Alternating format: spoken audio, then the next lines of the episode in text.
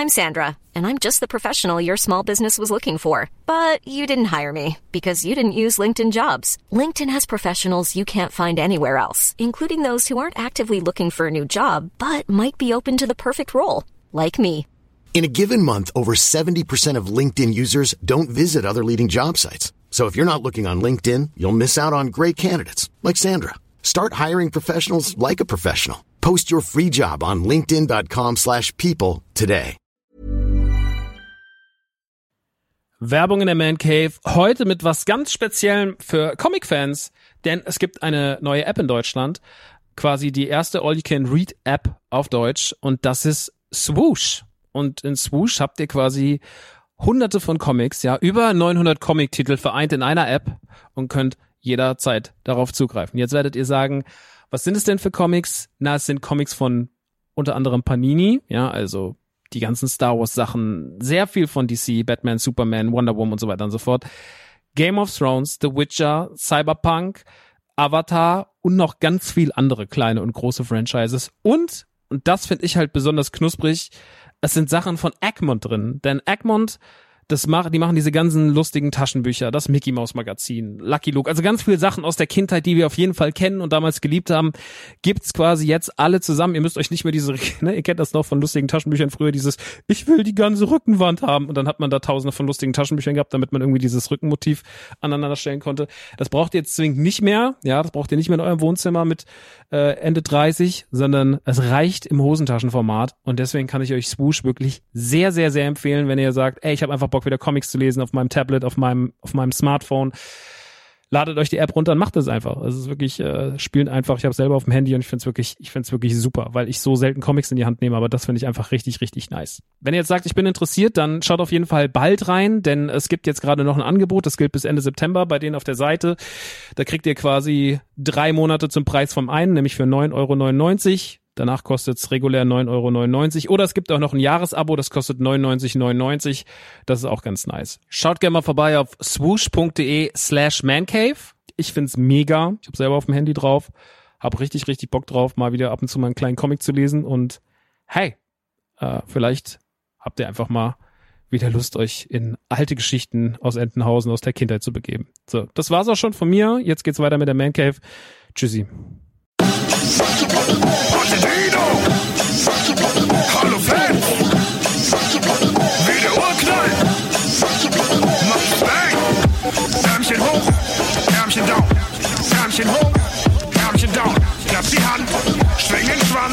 Ich hab oh nee, sag es wie mein Homie Earl. Ich bin da, bin noch. Wenn ich da bin, könnt ihr sicher sein, die Party rockt. Denn ich bin Party Dio, Party Dino. So einen coolen Rex gibt's uns nur im Kino. Die Ärmchen sind kurz, doch die Klappe ist groß. Mit mir in der Disco geht die Sause erst los, denn das ist Feieralarm. Seid ihr sicher, das Fest? Alle tanzen im Takt, von der Steinzeit bis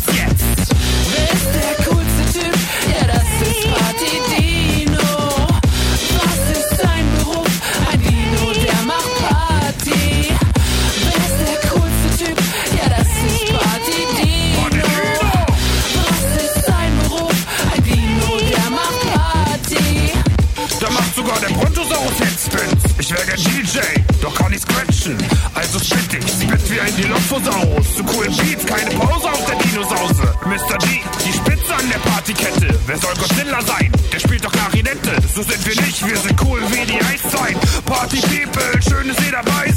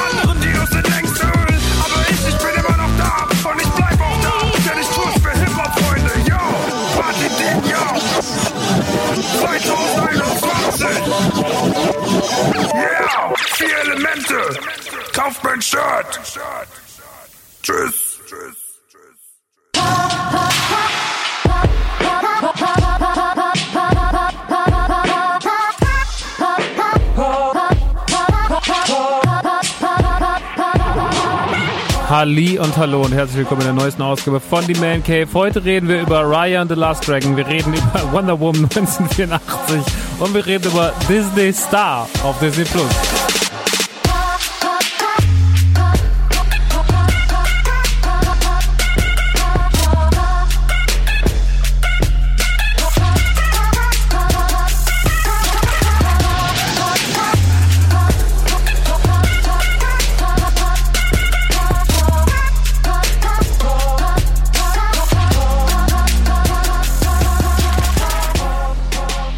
Ja, und damit herzliches Willkommen und Hallo in der neuesten Ausgabe von The Man Cave, der Podcast zum Stream und andersrum.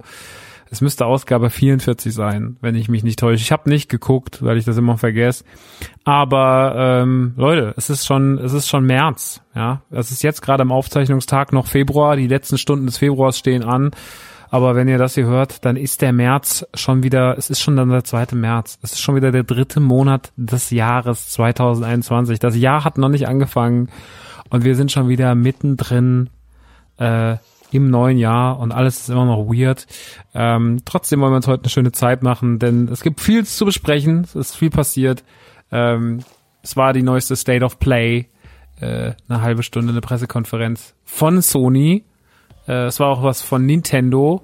Äh, da kann man vielleicht nochmal Highlights und Lowlights rausarbeiten, aber auch wirklich nur sehr, sehr, sehr, sehr kurz angerissen. Ähm, beziehungsweise ich werde da nur was zu den Themen sagen, die mich interessieren. Äh, ansonsten äh, gibt's äh, Gutes und Schlechtes. Gutes und Schlechtes, äh, über das wir sprechen können. Die guten Dinge passieren wie so oft die letzte Zeit auf Disney Plus. Äh, Disney Plus Star ist draußen. Disney Plus äh, Star ist äh, sozusagen das nächste, die nächste Themenwelt auf Disney Plus. Sozusagen die Welt für Erwachsene, die sich zusammensetzt aus 20th Century Fox Sachen. Da haben wir in der letzten Woche oder der vorletzten Woche schon mal kurz drüber gequatscht, aber wirklich ein paar Sätze verloren. Heute wollen wir da ein bisschen genauer drauf eingehen. Auch wie das vielleicht mit Merchandise verwandelt ist, was hinter den neuen Origins steckt und so weiter und so fort. Ähm, dann erscheint diese Woche ein neuer Film auf Disney Plus im VIP-Package und zwar Raya and the Last Dragon. Äh, ein neuer Animationsfilm aus den Disney Studios, äh, den ich schon sehen durfte und über den ich heute kurz sprechen möchte, weil ich den wirklich, wirklich fantastisch fand.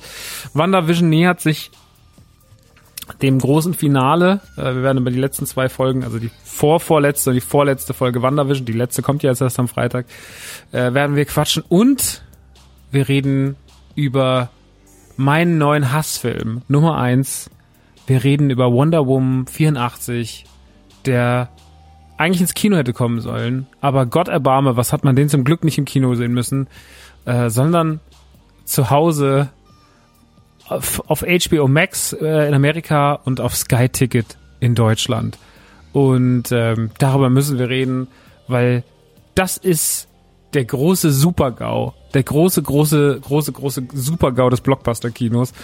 Und in dem Film kann man ganz wunderbar erkennen, was im Blockbuster-Kino eigentlich gut läuft und was schlecht läuft. Und dieser Film zeigt vor allem, was alles schlecht läuft im Blockbuster-Kino. Darüber werden wir heute quatschen. Ähm, ansonsten was gibt sonst noch so? Das reicht ja auch. Es gibt leider kein Videospielthema heute so richtig. Deswegen reden wir noch mal ganz kurz über die State of Play beziehungsweise über die letzte Nintendo Direct. Ähm, also es ist es ist ja aktuell so, dass äh, nicht äh, jetzt gerade so ein bisschen noch so ein bisschen, ne, es geht jetzt so langsam erst los und äh, die PlayStation 5 taucht jetzt so langsam wieder in Geschäften auf. So langsam hat man sich, es ist da wie damals, also es ist im Endeffekt das, der gleiche Struggle wie damals 2013 auf 14, äh, als die PlayStation, als die PlayStation auf einmal äh, wieder in Regalen stand. Äh, sie war es lange Zeit nicht. Dazwischen wurde gerade im Weihnachtsgeschäft 2013 wurde dolle mit der PlayStation 4 gehandelt für sehr, sehr viel Geld, viel zu viel Geld.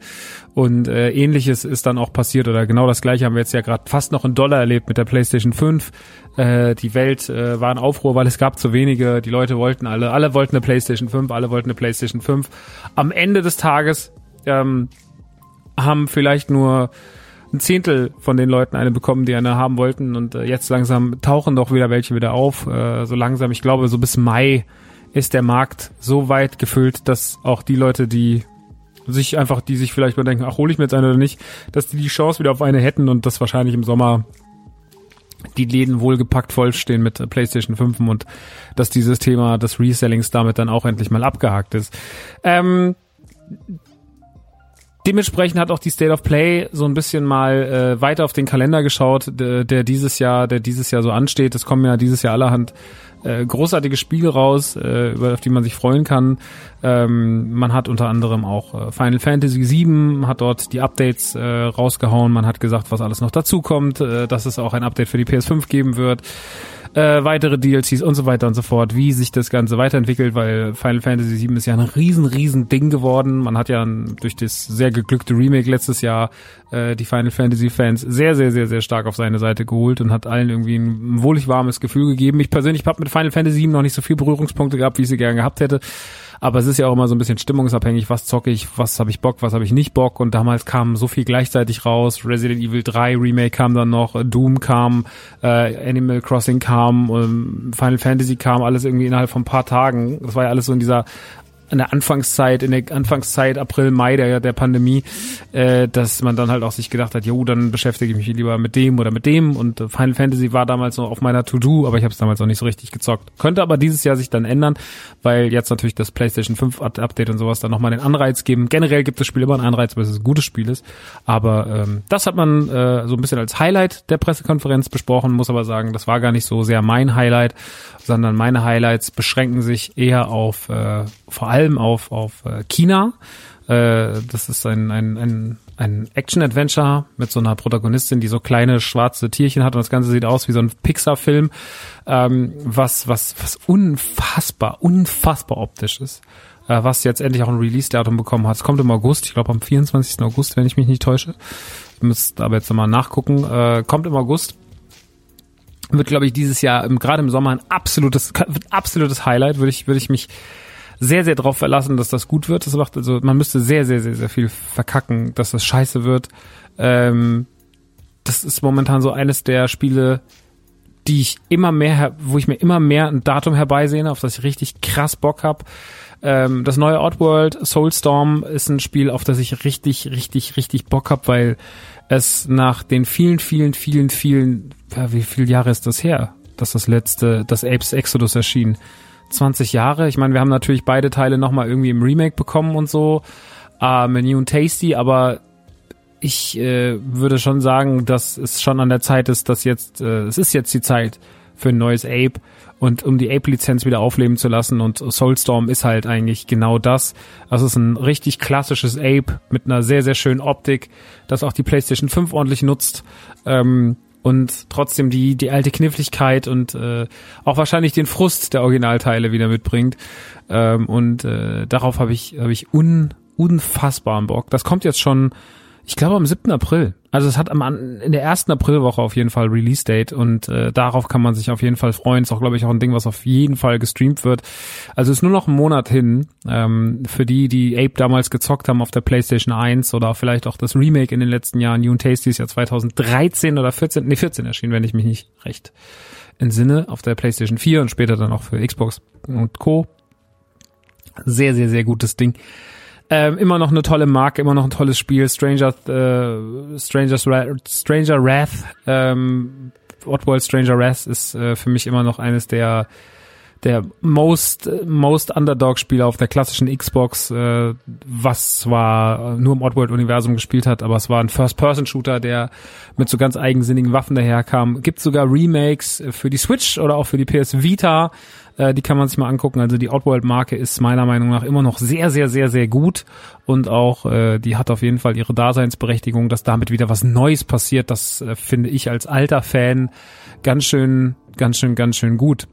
Ähm, dementsprechend sind äh, China und äh, und äh, Oddworld mit so zwei der Spiele, auf die ich mich dieses Jahr schon mit am meisten freue. Also ist gerade so mein Top 10 und äh, Returnal haben sie auch noch mal ein bisschen mehr gezeigt. Ist ein Roguelike Third Person-Action-Spiel, von dem ich noch nicht so richtig weiß, was ich davon halten soll. Ich bin irgendwo zwischen, boah, richtig krank Bock, sieht irgendwie so ein bisschen Remedy-mäßig aus und dann aber auch so, boah, Roguelike-Elemente in einem Third Person und die Welt setzt sich neu zusammen und oh ja, okay, mal gucken. Also das muss ich mir noch, muss ich mir noch auf, äh, muss ich mir noch ähm, im Kopf auf der Zunge zergehen lassen, ob mir das gefällt oder nicht. Das muss ich dann einfach sehen, wenn es soweit ist. Und äh, auch ein sehr, sehr schönes Spiel, was sie vorgestellt haben oder beziehungsweise was nicht mehr vorgestellt werden muss, weil man schon so viel dazu gesehen hat, was auch schon länger auf der Agenda steht und was jetzt auch schon bald seinen Release feiert, ist das Neueste von Arken, äh, den Machern von Prey und von Dishonored, ein Studio von Bethesda, äh, Deathloop. Und Deathloop ähm, hat inzwischen ein No One List Forever äh, James Bond-artigen Vibe ähm, mit so ein bisschen Tarantino und äh, es sieht wahnsinnig, wahnsinnig, wahnsinnig gut aus. Und ich glaube, dass das der nächste, nächste große Hit von Arcane ist, ähm, von den Arcane Studios. Ich glaube, dass man auch den, den Misserfolg, den Prey hatte, ähm, unfairerweise muss man dazu sagen, weil Prey war ein großartiges Spiel, äh, den, den Misserfolg von Prey von ein paar Jahren äh, damit wieder aufheben wird. Und Dishonored ist ja eh eine wunderbare Spielreihe. Auch wenn ich glaube, der zweite sehr, sehr schlecht performt hat äh, komischerweise. Obwohl die Dishonored-Spiele wirklich gut sind. Ich hoffe auf Deathloop und äh, hoffe da wirklich auf einen großen Erfolg und dass das Ding richtig geil wird, weil das, was ich bis dato gesehen habe, die Waffen, das, das Setting, das ganze Design, das verspricht schon viel und das könnte richtig, richtig, richtig fett werden. Und ja, das waren auf jeden Fall Highlights, auch wenn es keine neuen großen Titel gab. Es gab noch so zwei, drei neue Sachen, aber die haben mich nicht wirklich interessiert. Unter anderem so ein ähm, so ein Prügelspiel, das so ein bisschen aussah, wie als hätte man jetzt gesagt, ja, wir machen jetzt mal sowas wie The Raid als Game, ähm, was aber technisch nicht beeindruckend war. Da muss man mal gucken, wie das so wird. Oder ein neues äh, Five Nights at Freddy's hat man noch vorgestellt, äh, was dann bestimmt ganz nett ist mal für den Stream, aber auch mehr nicht. Äh, solche Sachen, ja, das ist okay. Es war aber auch einfach nur eine State of Play für zwischendurch. Manche Leute haben gesagt, ja, schade, dass nichts dazu kam oder dazu kam. Aber ich finde immer, diese, diese kleinen PKs, ne, die sind halt ganz sweet, weil sie einfach so sagen so, yo, wir geben euch jetzt mal wieder kurz ein Update, wir holen euch mal wieder alle ab, wir zeigen euch mal ein paar wieder paar nette Sachen und ist doch cool, freut euch doch drauf. Und äh, ey, dann gibt's halt immer mal wieder, dann gibt's halt immer mal wieder ein paar coole Sachen. Und äh, wenn es dann wieder und dann geht's weiter und dann kommt man das, und dann kommt man das und das kommt man das. Und äh, ähnlich verhält sich das auch bei Nintendo. Die Nintendo äh, PK war voll von die neueste Nintendo Direct war voll davon. Äh, es waren sehr sehr viele äh, japanische Spiele dabei, äh, sehr sehr viele japanische äh, japanische Spiele, die mich nicht persönlich so abholen. Äh, es waren natürlich auch wieder ein paar Remakes dabei. Es waren so ein paar Sachen, die schon auf anderen Konsolen draußen sind, die jetzt auch dann äh, wie zum Beispiel Fall Guys, was dann für die Switch kommt oder sowas, was natürlich da Sinn macht ich lese danach sehr, sehr oft und auch bei mir im Chat, äh, wir haben das damals auf Instagram äh, sozusagen mitgestreamt, weil ich nicht äh, zu Hause war. War ein paar Tage bei meinem Papst, äh, hab da, hab da gearbeitet und da Sachen gemacht, weil wir gerade einen, einen neuen Podcast machen für, für, für Kabel 1 und da gerade sehr, sehr viel auf der Agenda ist. Ähm, dazu aber bald mehr, dazu erzähle ich dann noch was. Äh, ist jetzt kein super geheimes Projekt, aber ich möchte jetzt auch nicht hier unterbrechen an der Stelle. Aber ich war auf jeden Fall dort und äh, konnte deswegen nicht richtig streamen von zu Hause aus und habe dann da gestreamt ähm, mit dem Handy auf Instagram von The Man Cave. Und äh, ja, dann dann haben wir das da zusammen geguckt und ich habe das halt so ein bisschen kommentiert und ich ja, ich fand es auch so, ne, also es ist so ein bisschen, es ist so ein bisschen, es ist halt vieles dabei gewesen, also man muss sagen, diese Stunde oder wie lang das ging, das ging schon ordentlich lang. Ähm, es ging so oder ging sogar länger als eine Stunde. Man muss schon sagen, da ist schon ordentlich Stoff drin, ne? Also da sind sehr, sehr viele Spiele drin, da wird sehr, sehr viel gezeigt, da wird sehr, sehr viel gemacht, um einfach zu sagen, guck mal, auf der Switch passiert viel oder passiert auch viel auf der Switch. Es ist natürlich viel, was vielleicht den Hardcore-Gamer nicht mehr so richtig abholt, weil der Hardcore-Gamer sagt, ja, das kenne ich schon oder das habe ich schon da gezockt oder das ist jetzt nicht mein Genre oder das ist hier sehr JRPG oder sowas. Und da sind natürlich viele Sachen dabei, die vielleicht, sage ich mal, den europäischen Spieler gar nicht so sehr ansprechen. Man muss schon so ein bisschen Nippon-Liebe haben, um zu sagen, so, yo, äh, mich holen diese ganzen JRPGs ab. So, das ist, das ist halt so. Mir persönlich sagen die Sachen auch nicht so zu. Ich bin dann halt immer so, yo, aber gönnen wir es doch denen, die sich darauf freuen und die damit eine gute Zeit haben. Und darauf ist die Zielgruppe ist halt auf der Switch riesengroß. Ne? So, auch wenn wir das vielleicht jetzt wie als äh, Casual ähm, Gamer, die halt eher dann, sage ich mal, äh, von, von, von, von europäischen oder amerikanischen Firmen Sachen zocken, äh, die dann da gar nicht so richtig den Zugang zu haben. Aber wenn das den Leuten dann, wenn das Leuten Freude macht, denke ich mir immer auch so, pff, ist doch nicht schlimm. Ist halt schade, dass, dass also ja, ich habe ja auf der anderen Seite auch genug zu, auf meiner Agenda und kann dann vielleicht mal eher was nachholen, statt wenn man jetzt wieder 30 Titel vorgestellt hätte, die ich alle gerne zocken will, dann hätte ich eher wahrscheinlich, wäre ich auch in der Bredouille und sag so, okay, dann kann ich, komme ich eh wieder nicht dazu, nicht mal die Hälfte davon zu spielen. So habe ich vielleicht die Chance, auch mal was nachzuholen oder, ne? Und dementsprechend finde ich das überhaupt, überhaupt gar nicht schlimm. Äh, es ist trotzdem danach immer ein Riesen so, ja, Nintendo wärmt alles auf und sowas. Ich habe das ja letztes Mal schon gesagt zu Super Mario äh, 3D World ist überhaupt nicht schlimm, dass Sachen von der Wii U aufgewärmt werden, weil die Wii U hat keiner gehabt. Klar haben die wieder die Hardcore-Gamer zu Hause gehabt, die haben dann auch was äh, gezockt, aber ein ganz großer Teil wusste gar nicht, dass es die Wii U gibt, weil die Leute, weil die Leute nicht mal begriffen haben, und das ist gar kein Vorwurf, sondern das ist ein Vorwurf in erster Linie an Nintendo, weil Nintendo davon ausgegangen ist, die Leute wissen super viel Bescheid, aber ihr müsst immer so denken, ganz viele Leute da draußen, ne, ihr seid da wahrscheinlich alle ein bisschen mehr so Gamer-Nerds wie, wie, ne, wie ich, und habt dann alle da ein bisschen mehr äh, Ahnung. Aber ganz viele KäuferInnen da draußen, die sind so, yo, ähm, ich gehe dann zum gehe dann zum Mediamarkt und dann dann gucke ich mal, was es da so gibt und äh, schau mal, ne? Ähm, und die kaufen sich auch dann noch mal, die fragen dann auch so, gibt's das noch für die Wii oder für die PlayStation, weil die gar nicht so auf dem neuesten Stand sind, die Leute. Die Leute sind oft so, denen ist das nicht so wichtig, wie uns das wichtig ist. Die kaufen noch, deswegen gab es ja zum Beispiel auch FIFA bis, bis vor ein paar Jahren noch auf der PlayStation 2, weil es sich gar nicht gelohnt hat, äh, weil es immer noch Leute gab, andersrum, weil es sich gelohnt hat, dass, dass das noch gekauft wurde. Oder auch Just Dance oder sowas. Das erscheint dann noch für Konsolen, von denen wir denken, die haben sich schon längst verabschiedet, aber es kommt halt raus, weil, weil da noch ein Markt ist. Und weil Leute, die wir gar nicht auf dem Schirm haben, von denen es viel mehr gibt, als wir denken und wahrscheinlich auch viel mehr als von den Hardcore-Nerds, äh, sich dann denken, oh ja, das kaufe ich mir halt mal. Und ähm, deswegen hat die Wii U keiner so richtig mitbekommen. Die Wii U war nämlich nicht gutes kommuniziert, das war von Nintendo überhaupt nicht gut kommuniziert. Das war eine Konsole, die relativ schwierig beworben wurde und sie auch Wii U zu nennen, nur ein Buchstabe mehr als die eigentliche, als die Vorgängerkonsole, das war halt ein absoluter Fehler. Dann sah sie ja noch ähnlich aus, so zumindest von vorne, wenn du drauf guckst hast, hast du gedacht, ja, sieht ja einfach aus wie die Wii, wie in schwarz, wenn du nicht so viel Ahnung hast.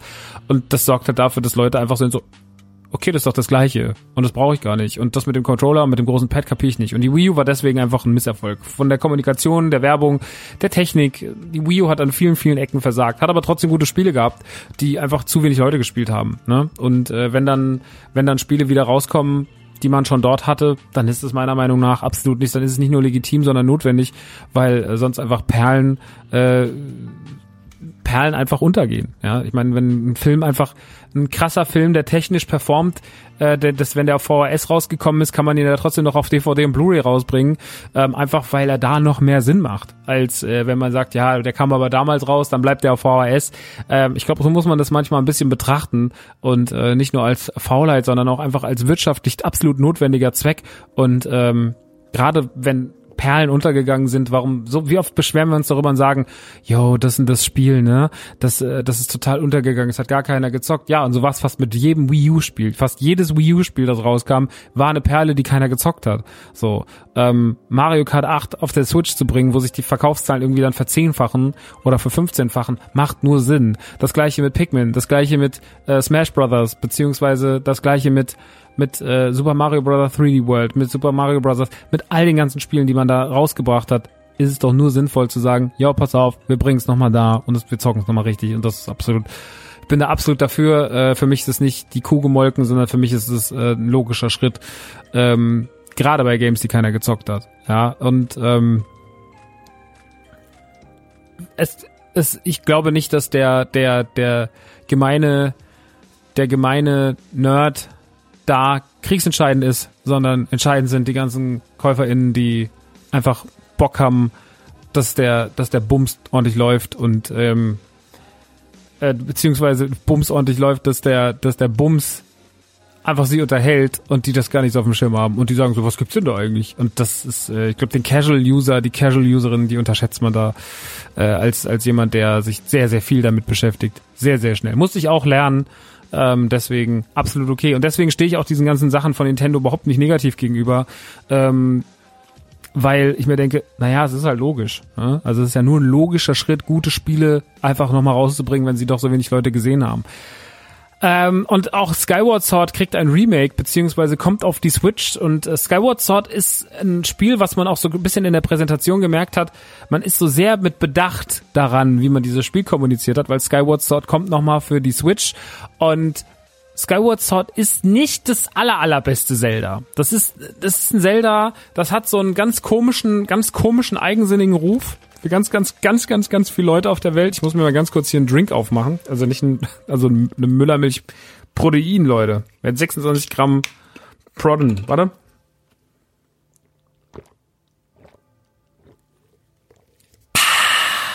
Halli. Ähm, und dementsprechend, da läuten die Glocken schon im Hintergrund. Die Donation-Glocke läutet, Leute. Ähm, dementsprechend ist das eigentlich auch ganz cool, das wieder rauszubringen, weil das auch so ein bisschen so ein gehasst hat. Ich finde es mutig, aber auf der anderen Seite denke ich mir auch, naja, auch wahrscheinlich war da die Barriere, Zelda Skyward Sword zu spielen, schon da, weil auch viele Hardcore-Zelda-Spieler gesagt haben, oh Mann, mit mit, mit dem Wii-Controller sowas zocken. Ich habe Skyward Sword damals durchgespielt, komplett, relativ lange auch dran gesessen, bestimmt 50 Stunden. Es ist überhaupt nicht mein Lieblings-Zelda. Es ist auch nicht so unsagbar viel davon hängen geblieben, muss ich wirklich sagen. Ähm, ich hatte trotzdem damit, wie immer, mit jedem Zelda, man hat mit jedem Zelda eine gute Zeit, nur manchmal hat man halt diese unfassbar kranke Zeit, wie Ocarina of Time, wo man sagt, oh mein Gott, das hat mein Leben verändert, oder manchmal hat man einfach nur damit eine gute Zeit. Ähm, wenn Leute über ein Zelda meckern, das ist genauso wie mit einem Star Wars-Film. Ne? Es gibt Dinge, die sind qualitativ so hochwertig, ähm, dass sie manchmal schlecht bewertet werden, weil man sie an ihrem eigenen unfassbaren Gottstatus misst. Äh, das ist ein großes, großes Problem. Was hat Star Wars hat es ganz, ganz, ganz, ganz doll. Ähm, also Star Wars Fans sind ja eh die undankbarsten Fans auf dem ganzen Scheißplaneten. Das muss man wirklich sagen. Und Nintendo hat das Problem auch ganz, ganz oft. Oder auch Disney hat das Problem ganz, ganz oft, dass man dann sagt so, ja, aber das und das, weil das jetzt nicht mehr so schlecht ist. Wir werden später darauf zu sprechen kommen, wenn es um Raya and the Last Dragon geht, weil das ein Film ist, der auch so ein unfassbar hohes Level hat, aber wo ich mir vorstellen kann, dass Leute sagen, ja, aber weit, nicht so wie Vajana ähm, oder sowas. Da, weil halt Leute aber vergessen, wo eigentlich, wo eigentlich gutes Niveau überhaupt erst anfängt und dass diese dass ganz viele Sachen einfach gar nicht unter dieses schlechte Niveau gehen. Star Wars ist auch so ein Beispiel. Star Wars ist so ein unfassbar großes Blockbuster-Ding und auch ein Episode 9, ne? Ein Episode 9, der bei weitem nicht mein Lieblings-Star Wars-Film ist. Der ist halt trotzdem immer noch ein viel besserer Film als die meisten Filme da draußen. Das vergisst man halt ganz schnell, weil Star Wars halt einfach seit 45 Jahren so einen kranken Gottstatus in den Schädeln hat, dass man sagt so, boah, ey, Star Wars, ne? Und das äh, sorgt oft für so eine komische Unruhe in äh, Köpfen. Und deswegen darf man da, darf man da mh,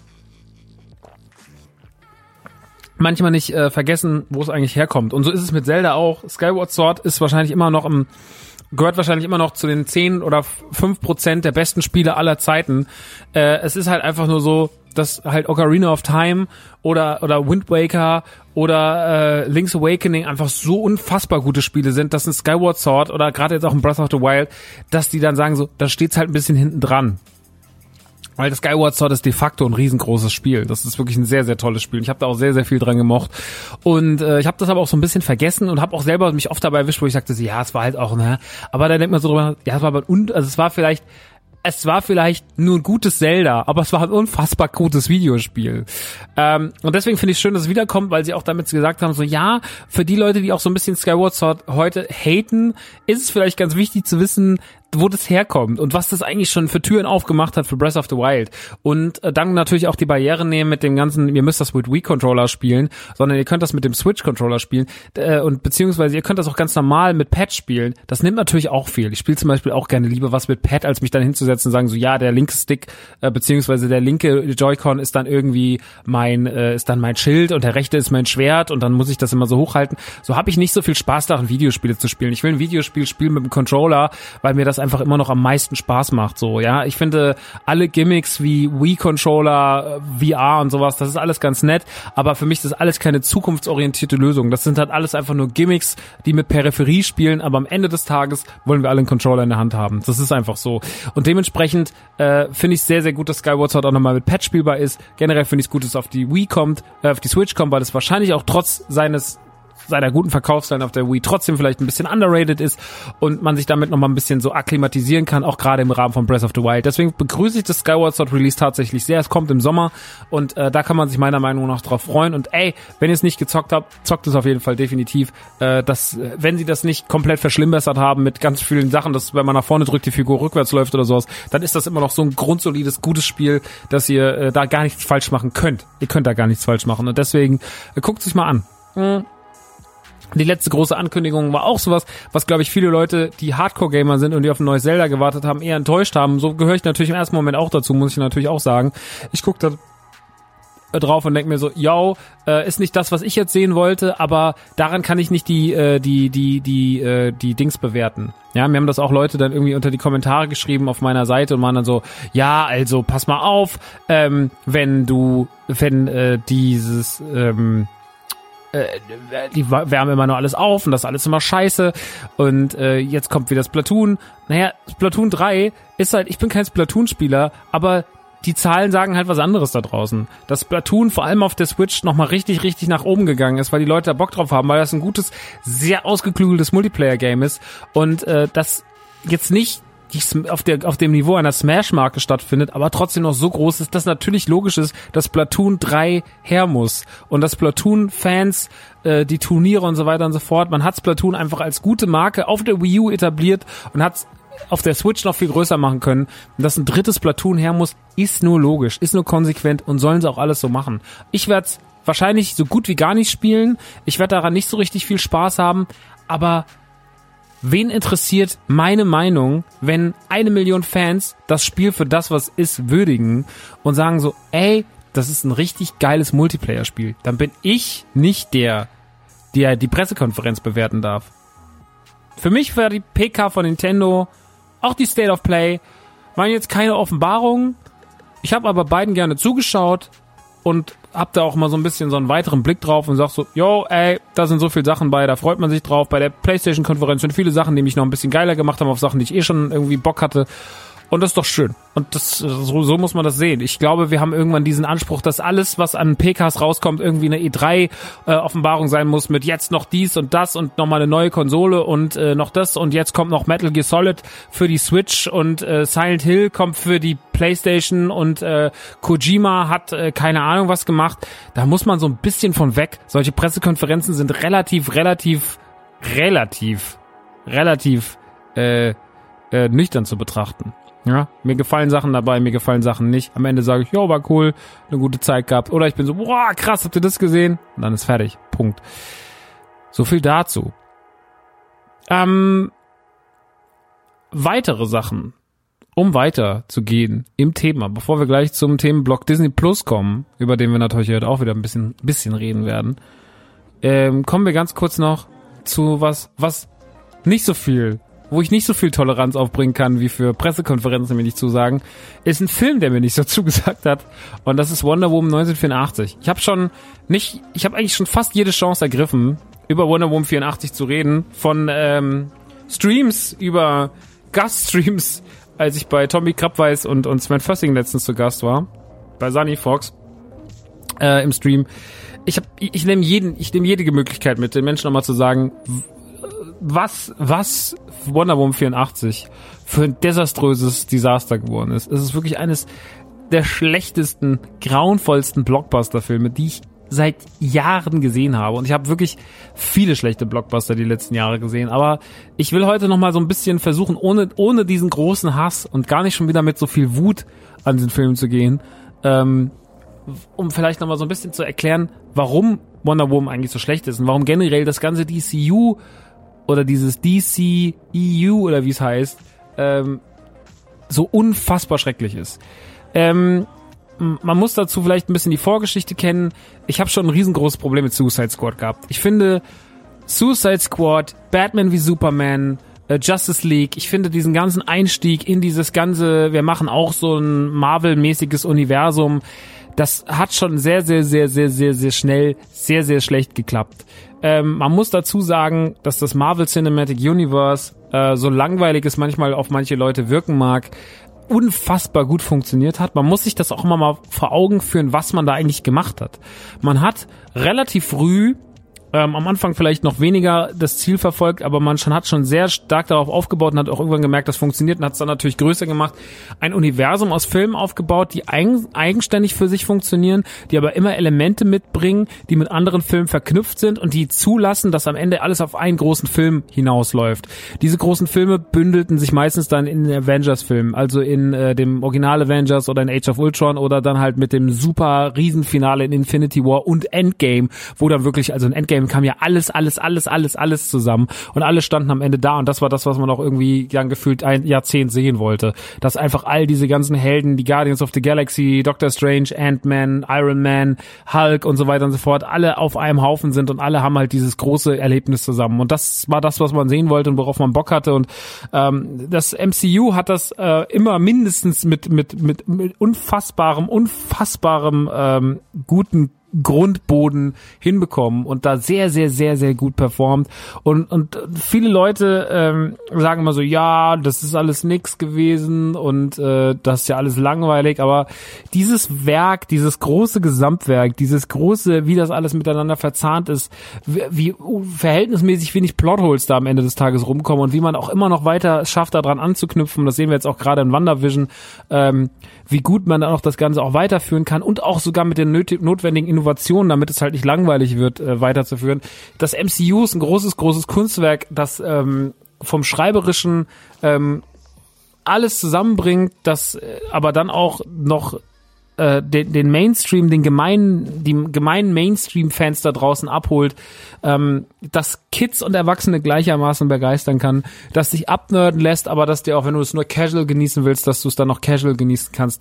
Also das MCU ist eine ganz, ganz großartige Sache und ich bin überhaupt nicht der Verfechter von, ich muss alles an Merchandise haben und ne, ich habe das ja schon mal gesagt, ich meine, Bezug zum Marvel und zum MCU ist wesentlich kleiner als der zu Star Wars oder sowas, aber ich schätze das Gesamtwerk und den Unterhaltungswert dieses Gesamtwertes sehr, sehr, sehr, sehr dolle an. Und DC, die eigentlich für mich für sehr, sehr großartige Superhelden stehen, allen voran Batman, beziehungsweise für das Ganze, ich finde Batman ist eine der stärksten Marken auf dem, also eine der stärksten Marken auf dem Superheldenmarkt. Und es gehört nicht zu Marvel, es ist eine DC-Marke und allein Batman zu haben, ist für mich schon mal so ein krasser Gewinn, weil Batman einfach schon immer so eine ganz eigene Stimmung mitgebracht hat und Batman war immer so als Thema so wandlungsfähig. Also Batman hat man gesehen als die sehr, sehr lustige Serie aus den sieb von wann war das? 1967. Äh, ne, also von von der Quatsch-Serie von früher, die ich schon als Kind gemocht habe, hin zu Animated Series, die so ein bisschen düsteren Anstrich hatte.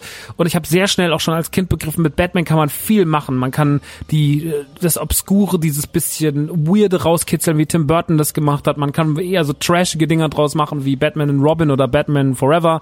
Ähm, man, man, man kann daraus wahnsinnig interessante Videospiele machen. Ähm, die Arkham-Spiele haben, haben unfassbare, unfassbare Wirkung gehabt. Dann hat, äh, dann hat Christopher Nolan das Thema angefasst und hat mit der Dark Knight Trilogy meiner Meinung nach äh, kann man mögen oder nicht, aber am Ende des Tages trotzdem eine tolle Trilogie erstellt, die mindestens zwei, mindestens zwei unfassbar gute Teile hatte. Vor allem der zweite ist halt wirklich, den kann man immer noch gucken und das ist einfach ne, also mal den Heath Ledger Hype und sowas auf die Seite gestellt und diese diese endlos große Glorifizierung vom Joker in diesem Film, die auch der auch einfach wahnsinnig gut dargestellt ist, muss man natürlich auch sagen äh, durch Heath Ledger, aber ähm, das Dark Knight ist ein toller Film mit einer tollen Atmosphäre, den man echt krass gucken kann und der echt, der echt ein, der, ein, der einem Gänsehaut verpasst und der was Gruseliges hat und Batman hat so, ist so ein unfassbar wandelbares Thema. Also Batman ist so ein unfassbar wandelbares Thema.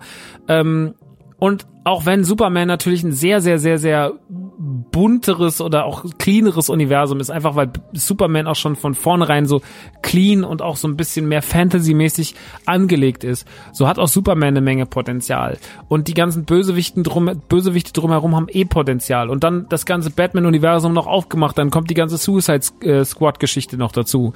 Mit Harley Quinn, mit dem Joker und so weiter und so fort. Mit den ganzen absurden Bö Bösehelden, Bösewichten, die dort irgendwie zu, zu schon zu wo der, wo der Antagonist zum Protagonist wird. Ähm, dieses ganze DCU, diese auch, auch klassischere Figuren wie Flash oder wie Supergirl oder der weiß der Kuckuck was, ist Cyborg, ähm, da steckt ganz viel Potenzial dahinter, dass man hätte nutzen können. Und Wonder Woman auch. Auch aus einem clean Superhelden kannst du gute Filme machen. Das zeigt uns ja zum Beispiel Captain America, der für mich schon immer einer der langweiligsten und cleansten Superhelden war, die es jemals gab. Äh, auch Iron Man ist eigentlich ein sehr cleaner Superheld, der aber natürlich sehr, sehr stark vom Tony Stark, ähm, vom Ego profitiert. Ähm, und äh, im MCU hast du immer gesehen, wie man auch aus einem clean Superhelden noch eine interessante, einen interessanten Film machen kann. Also der der erste Captain America mag vielleicht der schwächste sein, aber spätestens ab äh, Winter Soldier hat Captain America überhaupt nicht mehr diesen diesen diesen diesen billigen Anstrich, dieses billig cleane und äh, wird auch immer besser. Also auch ein Chris, Chris Evans wird immer besser als Captain America und wurde unfassbar gut geschrieben. Und auch vielleicht Randfiguren wie Black Widow oder sowas haben alle genug Kante und zumindest eine gerade Linie, die für mich immer gut funktioniert haben. Selbst wenn sie nicht meine Lieblingsfiguren im MCU waren. Aber sie hatten ihre Fans. Und ich finde, das ist was, das dem DCU, ich nenne es jetzt einfach mal DCU, auch wenn es falsch ist, aber es lässt sich am besten aussprechen, komplett, fe komplett fehlt. Das, das DC-Universum, das man versucht hat, die letzten Jahre aufzubauen, quasi eigentlich mit Man of Steel angefangen, hat im, hat schon, hat immer was Trashiges gehabt. Es hat immer irgendwie nicht die Qualität aufweisen können, die Marvel hatte. Und ähm, es gab Filme dazwischen, die waren weniger schlecht, sowas wie Shazam oder wie der erste Wonder Woman. Äh, den ersten Aquaman habe ich ehrlicherweise, muss ich zugeben, nicht gesehen. Der fehlt mir in der Liste. Ähm, über den gibt es sehr verschiedene Meinungen. Über den habe ich oft gehört, dass der richtig scheiße ist. Ich habe ein paar Mal über den gehört, dass der richtig gut sei und der beste sei. Also da gibt es verschiedene Meinungen. Aber man hat wirklich immer sehr, sehr, sehr, sehr kontrovers über die DC-Filme geredet. Meistens aber weniger kontrovers, weil sich alle relativ schnell einig waren, das sind schon richtige Müllfilme. Und Justice League ist der absolute Gegenentwurf zu einem Avengers, weil er absolut nicht nicht zeitgemäß gemacht ist, weil er absolut schlecht erfunden, äh, schlecht geschrieben ist, weil er schlecht strukturiert ist, weil er einen langweiligen mit Steppenwolf so einen unfassbar langweiligen Bösewicht hatte und weil alles daran so, als wenn man einen Thanos daneben stellt oder sowas, es ist alles so unfassbar scheißegal und man hat die größten Superhelden des DC-Universums, Wonder Woman, Batman, Flash und nichts davon funktioniert, nichts davon funktioniert. Batman wie Superman, zwei der größten, Bö zwei der größten Superhelden aller Zeiten schaffen es nicht, einen Film zu tragen ähm, der Film war ähm, so, sag deinen Namen. Ähm, also das war alles so unfassbar schrecklich. Ähm, und Martha. Entschuldigung, ich bin gerade wieder in der Szene im Kopf. Hm. Suicide Squad, der, glaube ich, der größte Verarschefilm war, äh, was den Trailer anging. Ich glaube, kein, es gab damals dieses Phänomen, es war so zur Zeit, gleichen Zeit, ähm, es gab den schlecht bewertesten Trailer der Welt. Das war Ghostbusters 2016 mit den Mädels und es gab Suicide Squad. Und das war, glaube ich, der bestbewerteste Trailer auf YouTube zu dem Zeitpunkt. Und wenn man sich den Suicide Squad Trailer, ich habe mir den letztes Mal wieder angeguckt, haben wir sogar besprochen beim Autokino, bei unserem, äh, bei unserem Format, wo wir Trailer schauen und äh, dann live die kommentiert haben, haben wir den nochmal mitgebracht und waren so, Mann, dieser Film, ne, der hat einen so der hat einen im Vorfeld so heiß gemacht und das war wirklich so, okay, das könnte einer der geilsten, coolsten, edgiesten Blockbuster werden ever. Und dann war der so heiße Luft, ne? Der war halt hinten, also der war so schlecht gemacht, der hatte so einen billigen Anstrich, der war so schlecht strukturiert, der hatte so furchtbare, also diese ganze, wie ist denn nochmal, Enchantment oder was, die, die Böse da drin, auch so, ein, so eine super egale Figur und äh, so viele Figuren, die alle ihr Potenzial nach und nach verschenken. Ähm, und am Ende des Tages hat der Film nicht ganz so sehr bei den Leuten verloren, weil man halt sagte, naja, er hat halt Harley Quinn und Harley Quinn wurde danach so eine so eine übersexualisierte Figur, äh, die, die sich so, die auf so ein ganz hohes Podest gestellt wurde und wo alle so waren, so ja, da kann man sich noch darauf einigen und auch selbst wenn man gar keinen Bock hat auf äh, auf DC-Filme äh, oder auf den Film, dann hat hat Harley Quinn am Ende noch einen bleibenden Eindruck hinterlassen und das ja, das mag sein. Äh, danach waren Fasching waren alle als Harley Quinn verkleidet und äh, Harley Quinn war auf jeden Fall so hat den Film halt nicht so schlecht dastehen lassen, wie er war, weil halt einfach weil halt Margot Robbie eigentlich quasi alleine diesen Film gerettet hat.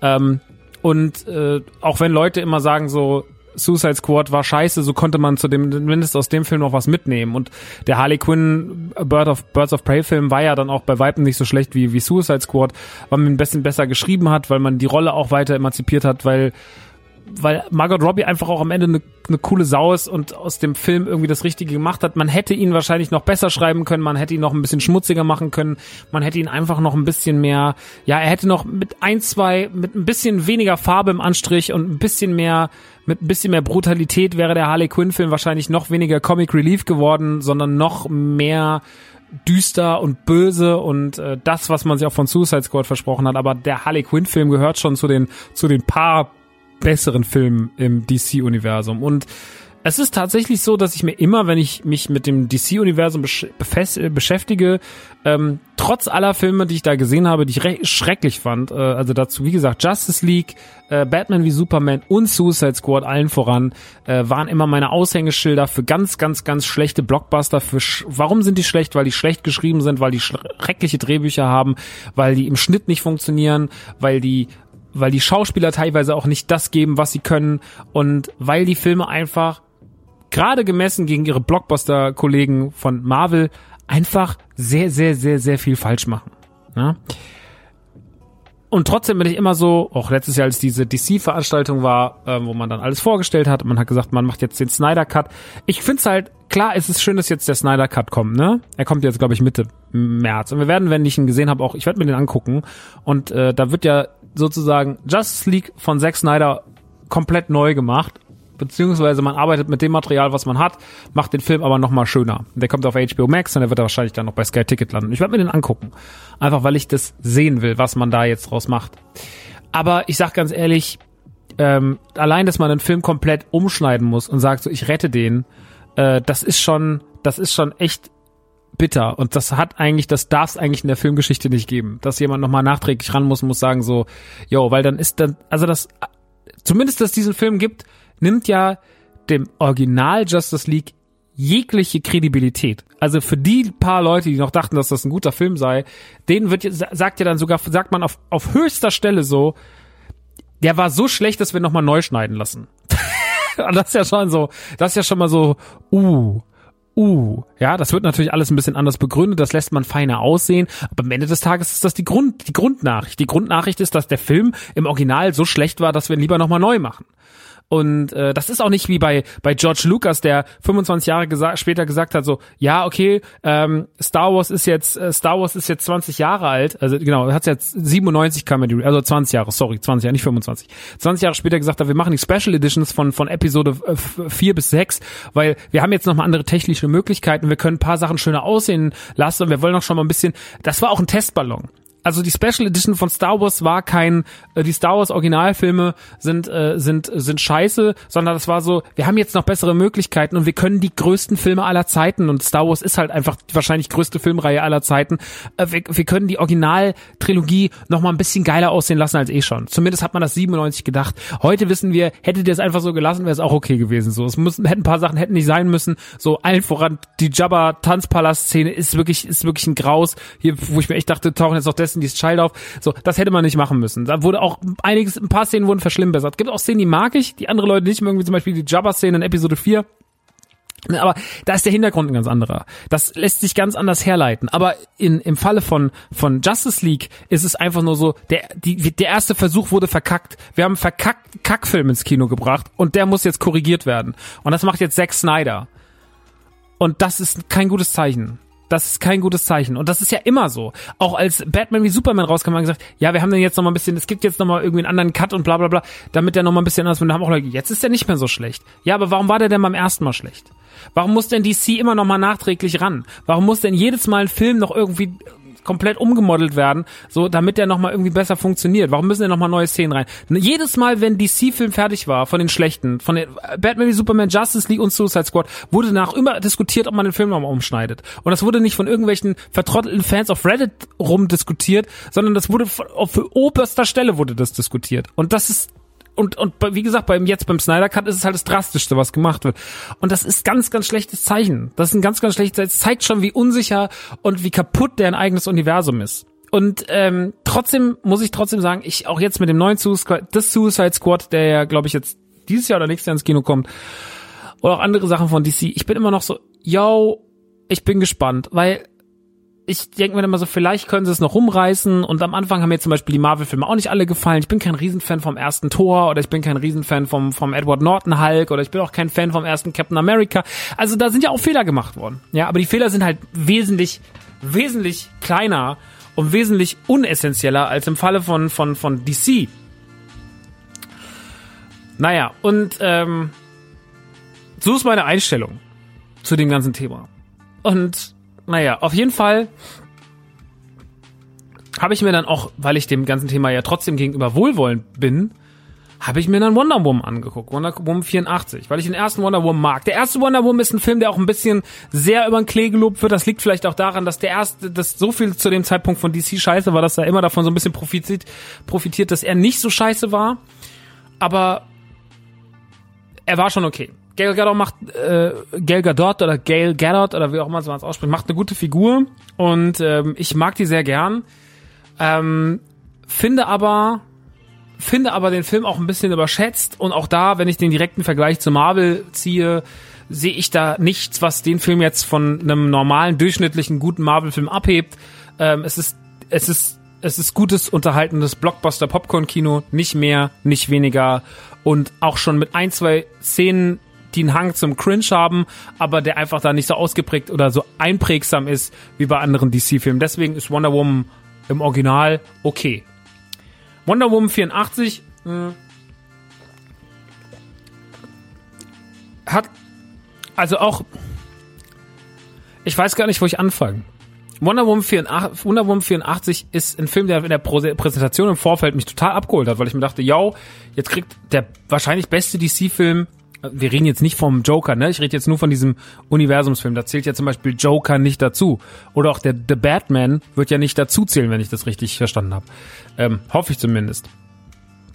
Ähm, jetzt äh, kriegt dieser Film ähm, seine Fortsetzung und die ist in den 80ern angesiedelt und Petro Pascal ist der Bösewicht. Petro Pascal kennen wir aus der Mandalorian und aus Narcos. Und da ist man so, Mann, das ist ja richtig geil.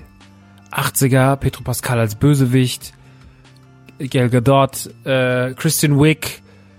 Boah, könnte gut werden.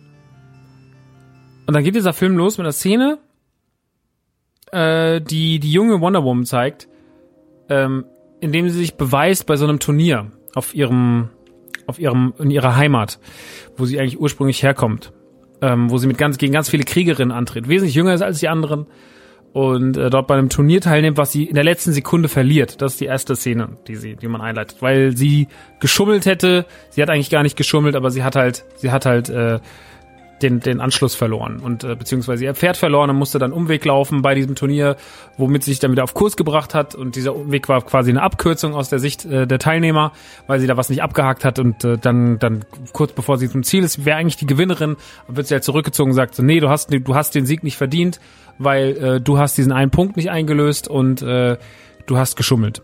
Und äh, ihr, ihr, ihre Rettung, ihre Rettung von sie, dass sie ihre eigene Situation gerettet hat und eigentlich in einer ganz misslichen Lage war, wird halt da ignoriert.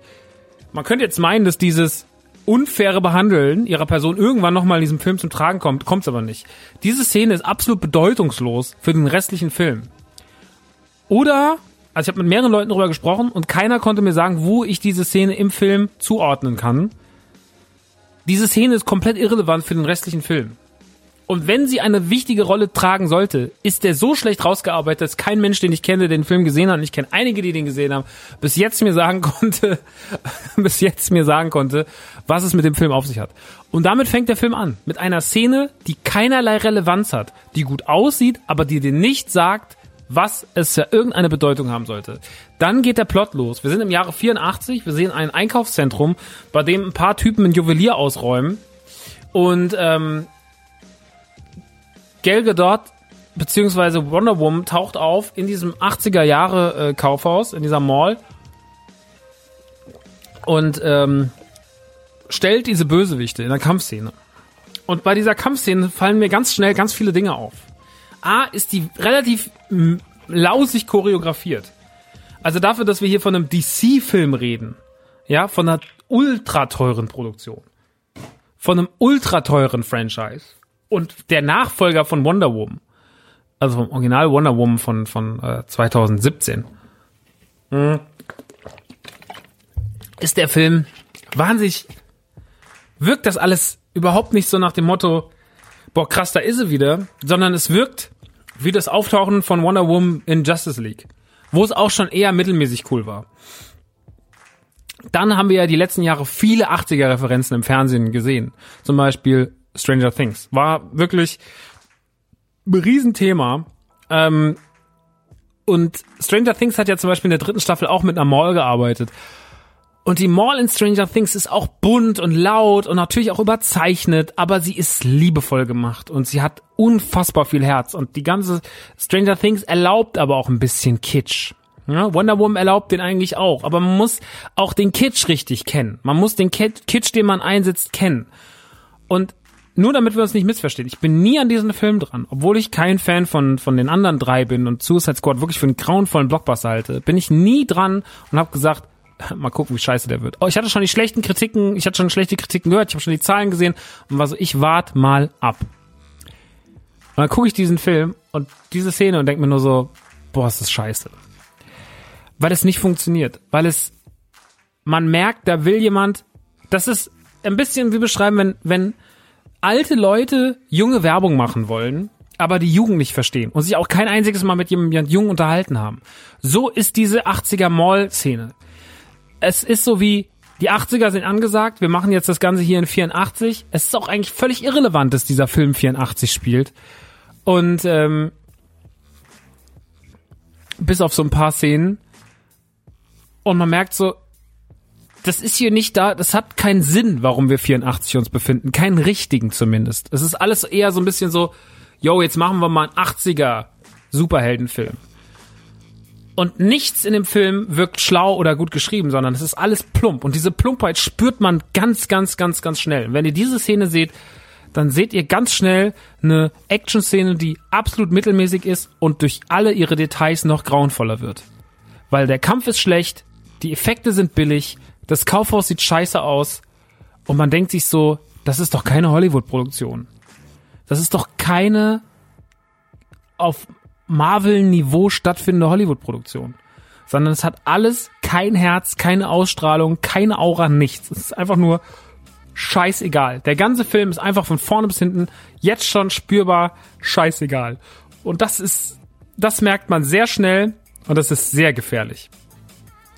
Dann geht der Plot los.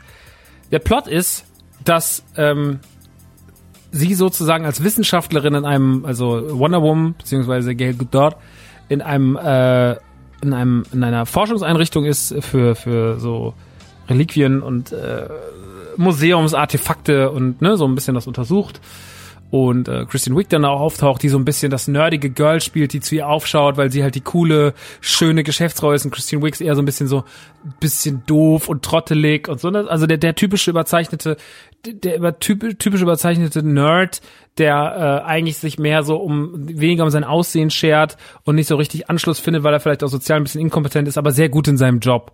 Und ähm, so wird's dargestellt. Also wir arbeiten auch schon sehr früh mit unfassbar viel Klischees. Der Film geht früh in alle Klischees rein.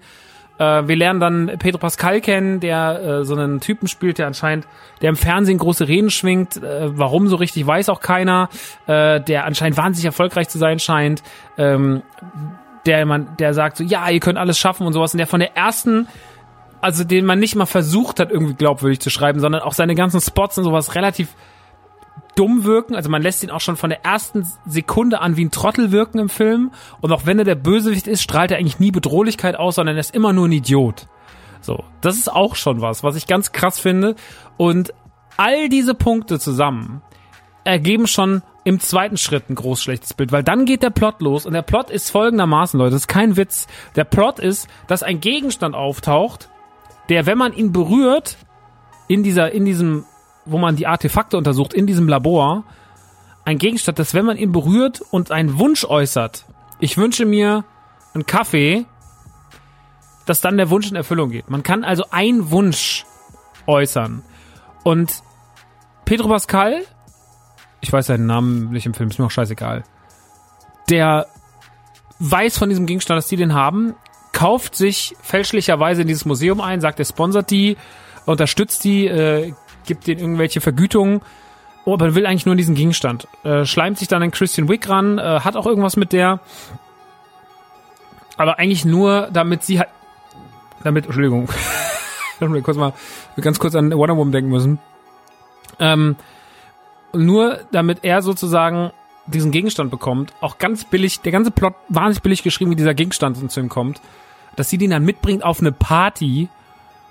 Naja, und dann äh, wünscht er sich von diesem Gegenstand, von dem er weiß, dass er Wünsche erfüllt, dass er der Gegenstand wird, dass Menschen zu ihm kommen und sich von ihm abhängig machen, indem sie sich von ihm was wünschen. Weil man muss auch immer dem Wunsch was zurückgeben. Also man kann nicht nur den Wunsch nehmen, sondern muss auch immer was zurückgeben.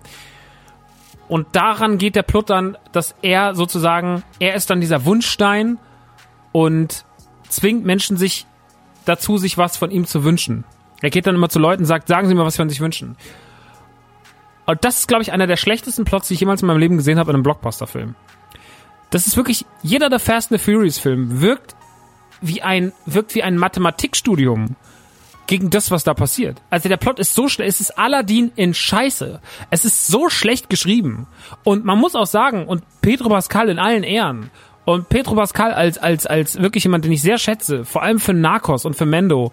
Ähm, und bei Mando rechnen wir mal die Verromantisierung von Mandalorian raus, weil wir wissen, dass er hauptsächlich 80 Prozent der Zeit ein Double unter dem Kostüm steckt. So, ähm, Das haben sie auch in der, in der, in der Making-of ganz klar gesagt. Nehmen wir mal nur Narcos. Pedro Pascal ist ein guter Schauspieler, der sehr, sehr viel kann und auf den ich sehr, sehr viel halte und auf den ich mich auch sehr freue bei The Last of Us. Aber das hier ist seine mit Abstand schlechteste Leistung. Christian Wick spielt schlechter als bei Ghostbusters und auch Gail Gadot spielt so so abgrundtief schlecht, dass auch ihr, ihr, ihr, ihr tolles Auftreten und ihre, ihre schöne Persönlichkeit sie nicht davor schützen, in die absolute Belanglosigkeit zu driften. Und das alles gepaart mit diesem Plot, der so schlecht geschrieben ist, der so stümperhaft geschrieben ist und der trotzdem es schafft. Der Film geht zweieinhalb Stunden und da könnte man diese Kackgeschichte wirklich wenigstens ordentlich zu Ende erzählen. Aber das schafft man auch nicht, sondern man baut so viel Plotholes rein. Irgendwann ist der einfach mächtig. Irgendwann hat er die, die irgendwann, irgendwann sind einfach so und so viele Leute. Irgendwann versteht man das Ganze, sein ganzes Vorhaben, warum er eigentlich überhaupt dieser Wunschstein sein will, wird gar nicht so richtig klar. Weil hätte er sich nicht einfach was anderes wünschen können? Hätte er sich nicht lieber sein Ziel direkt wünschen können, statt diesen Umweg über ich will der Wunschstein sein und zwingen dann Leute das zu wünschen, damit das und das. Es macht überhaupt keinen Sinn. Das macht überhaupt keinen Sinn. Auch dann irgendwie so eine emotionale Ebene, dass er eigentlich ein immer kämpfender Geschäftsmann war und sowas einzubauen. Der Film wird mit jeder Minute schlechter. Und man guckt diesem Film dabei zu, wie er sich selber verliert, spätestens ab der 30. Minute komplett zerfällt. Also jegliches Baukonstrukt, jede, jedes Gerüst, das diesen Film zusammenhalten könnte, zerfällt und wir sehen eigentlich nur noch eine Aneinanderreihung von grauenvollen Szenen mit grauenvollen Effekten, grauenvollen Choreografien, Schauspielern, die sich alle weit unter ihrem eigentlichen Wert verkaufen und einer Inszenierung, die so gruselig schlecht ist, dass es eigentlich nie, dass es nie fertig war. Und dass man sich fragt, da sitzen noch so viele Menschen dran, wie konntet ihr das denn absegnen? Und der hat mich so sauer gemacht und er hat mich auch teilweise so unfreiwillig so laut zum Lachen gebracht. Zum Beispiel gibt es eine Szene, da gibt es eine Verfolgung in der Wüste, auch wie sie da hinkommen und das ist furchtbar. Aber da ist dann auf einmal auf einfach irgendwo ein Dorf und da spielen dann so Kinder auf der Straße. Also dieser Film ist auch an so vielen Szenen so billig herbeigeleitet und so mit also das die erstbeste Idee, aber die dann auch noch so schlecht da dran geführt. Also gar nicht schlau irgendwie reingedockt. So wir haben so viele Filme gesehen, wo so geile Action Szenen, die auf also nimm doch mal sowas wie ich nehme jetzt mal Gangs of London, eine Serie, die letztes Jahr äh, auf Sky, Sky lief, äh, die wie man in, wie man Action-Szenen aufgebaut hat und wie Action-Szenen sich über teilweise über über über mehrere 20, 30 Minuten hinweg gestreckt haben, über von da nach da nach da, nimm The Raid oder sonst irgendwas. Nimm doch mal die großen Actionfilme der letzten Jahre, nimm die großen Blockbuster, nimm mal die ganzen großen Schlachten aus Infinity War, nimm doch mal alles, was irgendwie das Blockbuster-Kino oder das, das Action-Kino auszeichnet und guck dir das alles mal an, wie die das zusammenbauen. Nimm Sachen aus den 80ern, so wo das Ganze eigentlich erst angefangen hat. Nimm Terminator, nimm Terminator 2 vor allem. Nimm die ganzen großen Filme, schau dir die an und als hätte man nie gelernt, als man Kino gemacht hat. Als hätte man nie verstanden, wie das auszusehen hat. Und deswegen, und ich habe es auch schon bei Nukular gesagt, und ich sag's auch hier nochmal, ganz klipp und klar, das sind die schlechtesten Filme aller Zeiten, die so Filme sind wie Wonder Woman 84. Das sind nicht irgendwelche kleinen Produktionen in irgendwelchen Käffern, wo irgendwelche Laienschauspieler, wo man sagt, ja, ich habe mal so einen Film gesehen aus Portugal, der hat, der hat eine Uni produziert, der hat 20.000 Dollar gekostet. Das ist der schlechteste Film aller Zeiten. Nein, das ist er nicht. So, weil den der ist zwar scheiße und der ist wahrscheinlich, natürlich ist er auch schlechter als Wonder Woman, aber den guckt ja auch keiner. Der hat auch keinen Anspruch, ein Welthit zu sein. Aber ein Wonder Woman hat den Anspruch, ein Welthit zu sein. Ein Suicide Squad hat den Anspruch, ein Welthit zu sein. Da werden Leute, werden Millionen und Abermillionen Menschen vor die Leinwand gezerrt oder in ihren Streaming-Anbieter und um sich das reinzuziehen und werden von hinten bis vorne verarscht. Da arbeiten, da gehen Millionen von Geldern rein. Da gehen, ich glaube, in, in, in Wonder Woman stecken 200 Millionen Dollar. So. Dieser Film muss performen. So, und ich habe bei Wonder Woman nicht den Anspruch, dass er mich so unterhält wie, keine Ahnung, äh, irgendwas super Anspruchsvolles. So, das ist, das ist gar nicht der Anspruch. So. Dieser Film muss gar nicht so performen. Wie, wie, keine Ahnung, das, der muss für mich kein Star Wars werden. Aber der muss für mich sowas werden wie The Fast and the Furious. So, Filme, die stumpfes, dummes Actionkino sind, aber die wenigstens ihren Job einigermaßen gut machen. Mehr erwarte ich davon gar nicht. Aber das kann der Film auch nicht. Der Film kann nicht unterhalten. Er kann einfach nur alles falsch machen. Er wirkt wirklich wie eine Karikatur von sich selber. Die ganze Zeit. Er wirkt ununterbrochen lächerlich.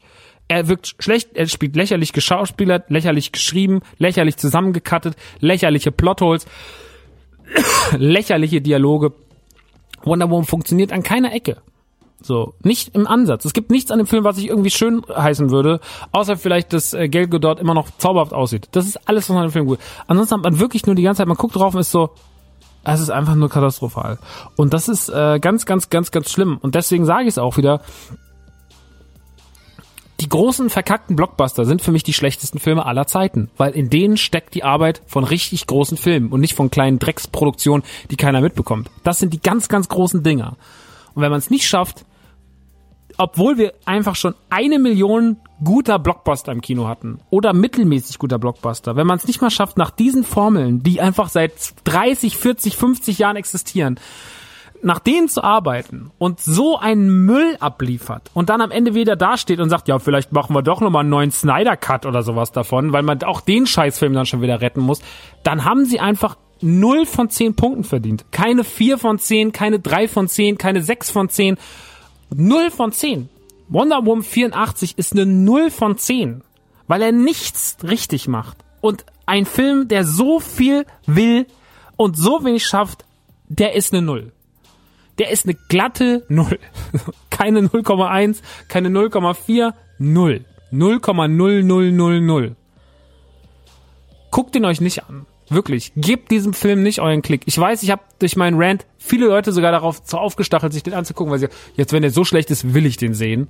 Also ich habe das in meinem Freundeskreis ganz, ganz, ganz, ich wollte ihn nicht gucken, bis du es gesagt hast. Aber jetzt will ich ihn sehen, weil der muss ja wirklich grottenschlecht sein. Aber eigentlich darf man es nicht machen.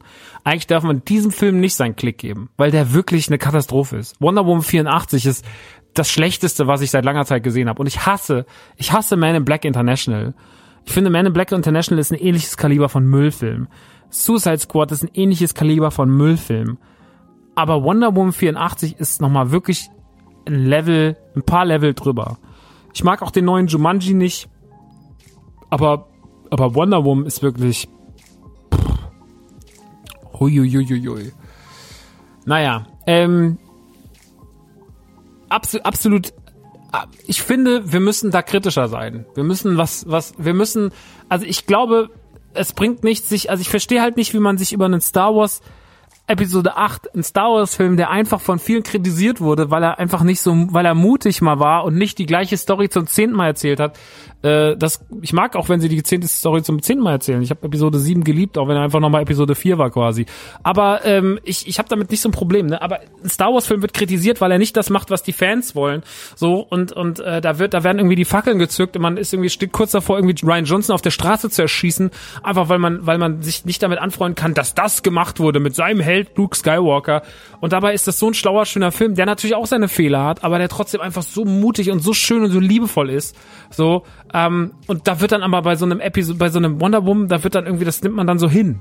So, also ich- nicht, dass ich sage, wir müssen die, ich, man muss nirgendwo die Fackel ziehen und man muss, aber man muss wirklich sagen so, wir verweigern das. Wir dürfen das nicht mehr, es darf nicht mehr, also wenn sie schon so große Filme machen, dann muss man sie auch damit strafen, dass man einfach ihnen irgendwann, dass sie damit richtig krass aufs Maul fallen, weil sie müssen auch irgendwann lernen, so, das ist, das, der Konsument am Ende des Tages auch begreift, dass sie verarscht wurden. Und Wonder Woman verarscht die Leute. Suicide Squad hat die Leute verarscht.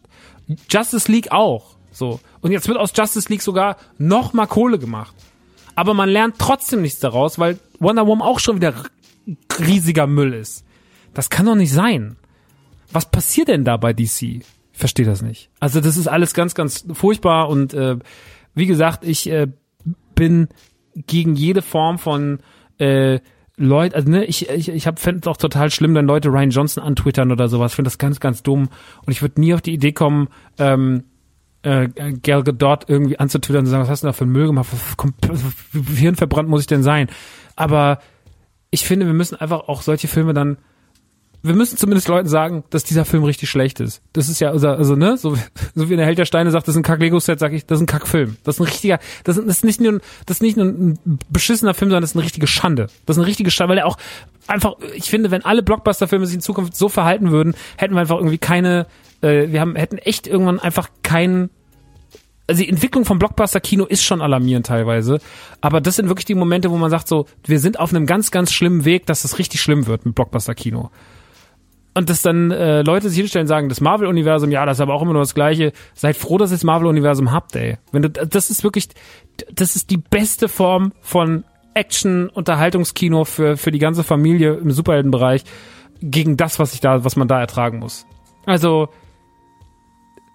ich hoffe, der Film fällt auf die Schnauze, damit irgendwann jemand begreift, wir müssen was anders machen. Wir müssen was anders machen.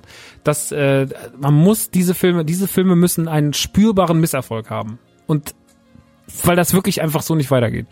Ähm, ich bin da wirklich, ich bin da normalerweise nicht so, ne, weil ich auch sag so, yo, man muss auch alles, ne, habe ich ja vorhin auch bei Nintendo gesagt, aber bei dem Ding, ich weiß nicht, ich habe einfach das Gefühl, man, man, man denkt sich echt, man kann sich alles erlauben, ne? Und äh, es gibt gar kein Learning. Und irgendwann muss ja mal ein Learning stattfinden. Deswegen, ähm, guckt kein Wonder Woman. Guckt kein Wonder Woman. Hört die Man Cave. Auch cool. Geht auch mindestens genauso lang. Ähm, aber um jetzt mal weg von der, von der Negativität zu kommen und äh, vom DC, kommen wir zum nächsten Film, äh, den ich auch gesehen habe, der jetzt sein, seine Premiere feiert in diesen Tagen auf äh, Disney Plus VIP. Und zwar Raya and the Last Dragon, äh, der neue Film von den Disney Animationsstudios, ähm, der ein, ein animierter Disney-Film ist, ein computeranimierter Disney-Film ist, äh, wie auch schon äh, Vajana, Eiskönigin und so weiter vor ihm, äh, der ohne Musik auskommt, also der hat natürlich Musik drin, aber hat jetzt keine äh, Songs, äh, wie man das kennt, keine großen großen Hits, wie sie Vajana hatte oder wie sie äh, wie sie äh, Eiskönigin vor allem hatte. Ähm, er erzählt so ein Märchen über über Raya, die äh, in so einem fiktiven Land namens äh, Kumandra lebt. Ähm, ein Land, das äh, vor vielen, vielen Jahren von, von Drachen besucht, also von gut, guten Drachen äh, heimgesucht wurde, äh, die dort lebten. Und irgendwann kamen die, die Drun, Drun, heißen die Drun, Drohnen, Drun, ähm, ganz kurz im Folgenden, okay, steht jetzt nicht da, aber die heißen Drun, ähm, das ist so eine dunkle Macht, die dort äh, die Länder, die die Menschen sozusagen verwandelt hat in Stein. Und äh, die Drachen haben sich sozusagen geopfert, um gegen die Drohnen vorzugehen und das die Menschen sozusagen zu retten, weil um die Menschen wieder aus diesem Fl Steinfluch zu befreien. Ähm, und dieses ähm, Kumandra ist so ein, so ein an so einem See, an so einem, an so einem Fluss gelegen, der aussieht wie ein Drache. Und die einen sind halt am Schweif, die heißen dann Schweif, das eine Volk, und das eine heißt Zahn, weil sie in der Nähe vom Maul sind. Und das eine heißt Klaue und äh, eines heißt Schwanz, glaube ich. Äh, oder Schweif. Schwanz wäre ein bisschen Schweif heißen die. Und ähm, und in Herz lebt äh, Raya mit ihrem Vater und die bewachen sozusagen äh, so das letzte Überbleibsel, das was diesen Fluch, der von durch die Drohnen ausgelöst wurde, äh, der das, äh, der das, die beschützen das quasi, dass das nicht, äh, dass das nicht zerbricht, nicht geklaut wird und dass die Drohnen nicht mehr auftauchen. Die müssen halt auch, man muss halt auf diesen Stein aufpassen. Der ist in so einer Höhle, die ist gesichert und äh, ja, da, da ist äh, da ist Raya zu Hause, unsere Hauptprotagonistin, und diese ganzen, diese ganzen äh, Dörfer, die dort überall, diese ganzen Stämme, diese Clans, sind alle miteinander verfeindet. Äh, die, die, die Leute aus Zahn äh, sind besonders, besonders schlimm. Die werden von so einer sehr, sehr, sehr, sehr, mit so einer Frau mit so einem Undercut äh, angeführt, äh, die mit großen, großen Katzen äh, an, ankommt. Und äh, dann gibt's noch diese, diese barbarisches Volk bei, bei Schweif und äh, ähm, ne, also man hat so, die sind alle sehr eigen, so, die sind alles in so eigene Clans und die sind alle untereinander verfeindet. Früher war Commander eine Einheit, aber man hat halt jetzt diese ganzen, diese ganzen Clans und alle sind gespalten seit dieser, seitdem sie halt wieder zum Leben erweckt wurden.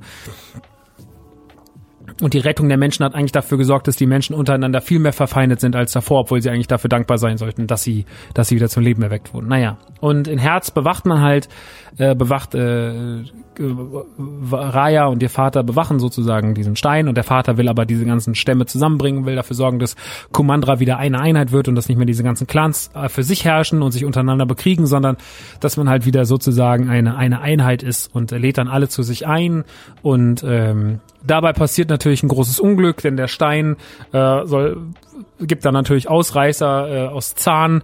Äh, Namari, das ist äh, so ein junges Mädchen, die auch so alt ist wie Raya. In, in, den, in der Anfangsstory sind beide so ungefähr so 15 oder so äh, die sich dann erstmal anfreunden, die dann auch so ein bisschen miteinander kämpfen aus Spaß und sowas und dann zeigt sie ihr so im Vertrauen diesen Stein und dann sagt Namari so, alles klar, ich nehme den jetzt mit und dann bricht halt quasi ein Krieg aus, dann stürmen da alle rein und dieser Stein zerbricht, der quasi äh, die, die, die, äh, der die, äh, diese, dieses Kumadra schützt vor diesen, vor diesen, vor diesen Geistern und äh, der zerbricht und dann tauchen halt diese Geister auf und äh, wenden sich äh, gegen, gegen die Menschen, äh, alle werden zu Stein verwandelt, bis auf wenige. Die zerbrochenen Steinteile werden von verschiedenen Leuten aus verschiedenen Clans aufgesammelt.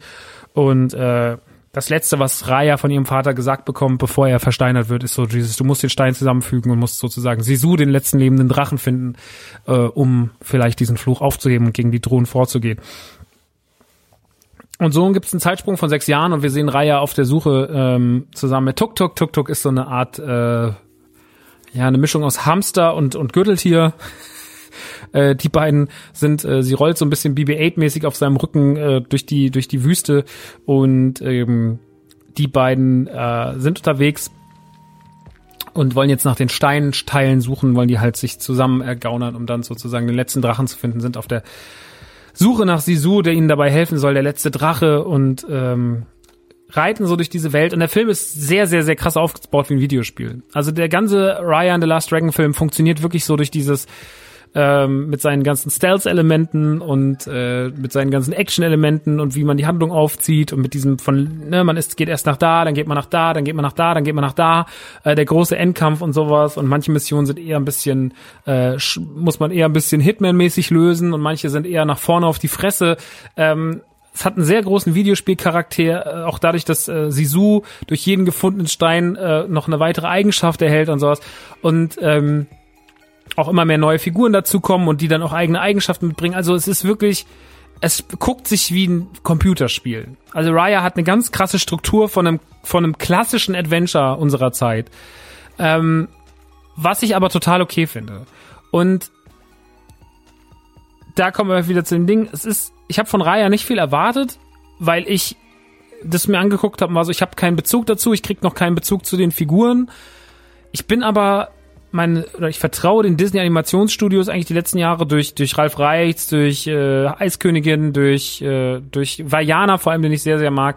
Ich vertraue den Animationsstudios soweit, dass ich sage, ja, die werden das schon richtig geil machen. Und ich habe den Film gestern geguckt und war so, äh, wisst ihr was? Das ist ein wunderschöner Film. Das ist ein wunderschöner, toller Film, weil er einfach eine ganz klare Struktur hat, die super funktioniert. Es funktioniert absolut gut für die Kids. Er funktioniert super für die Familie.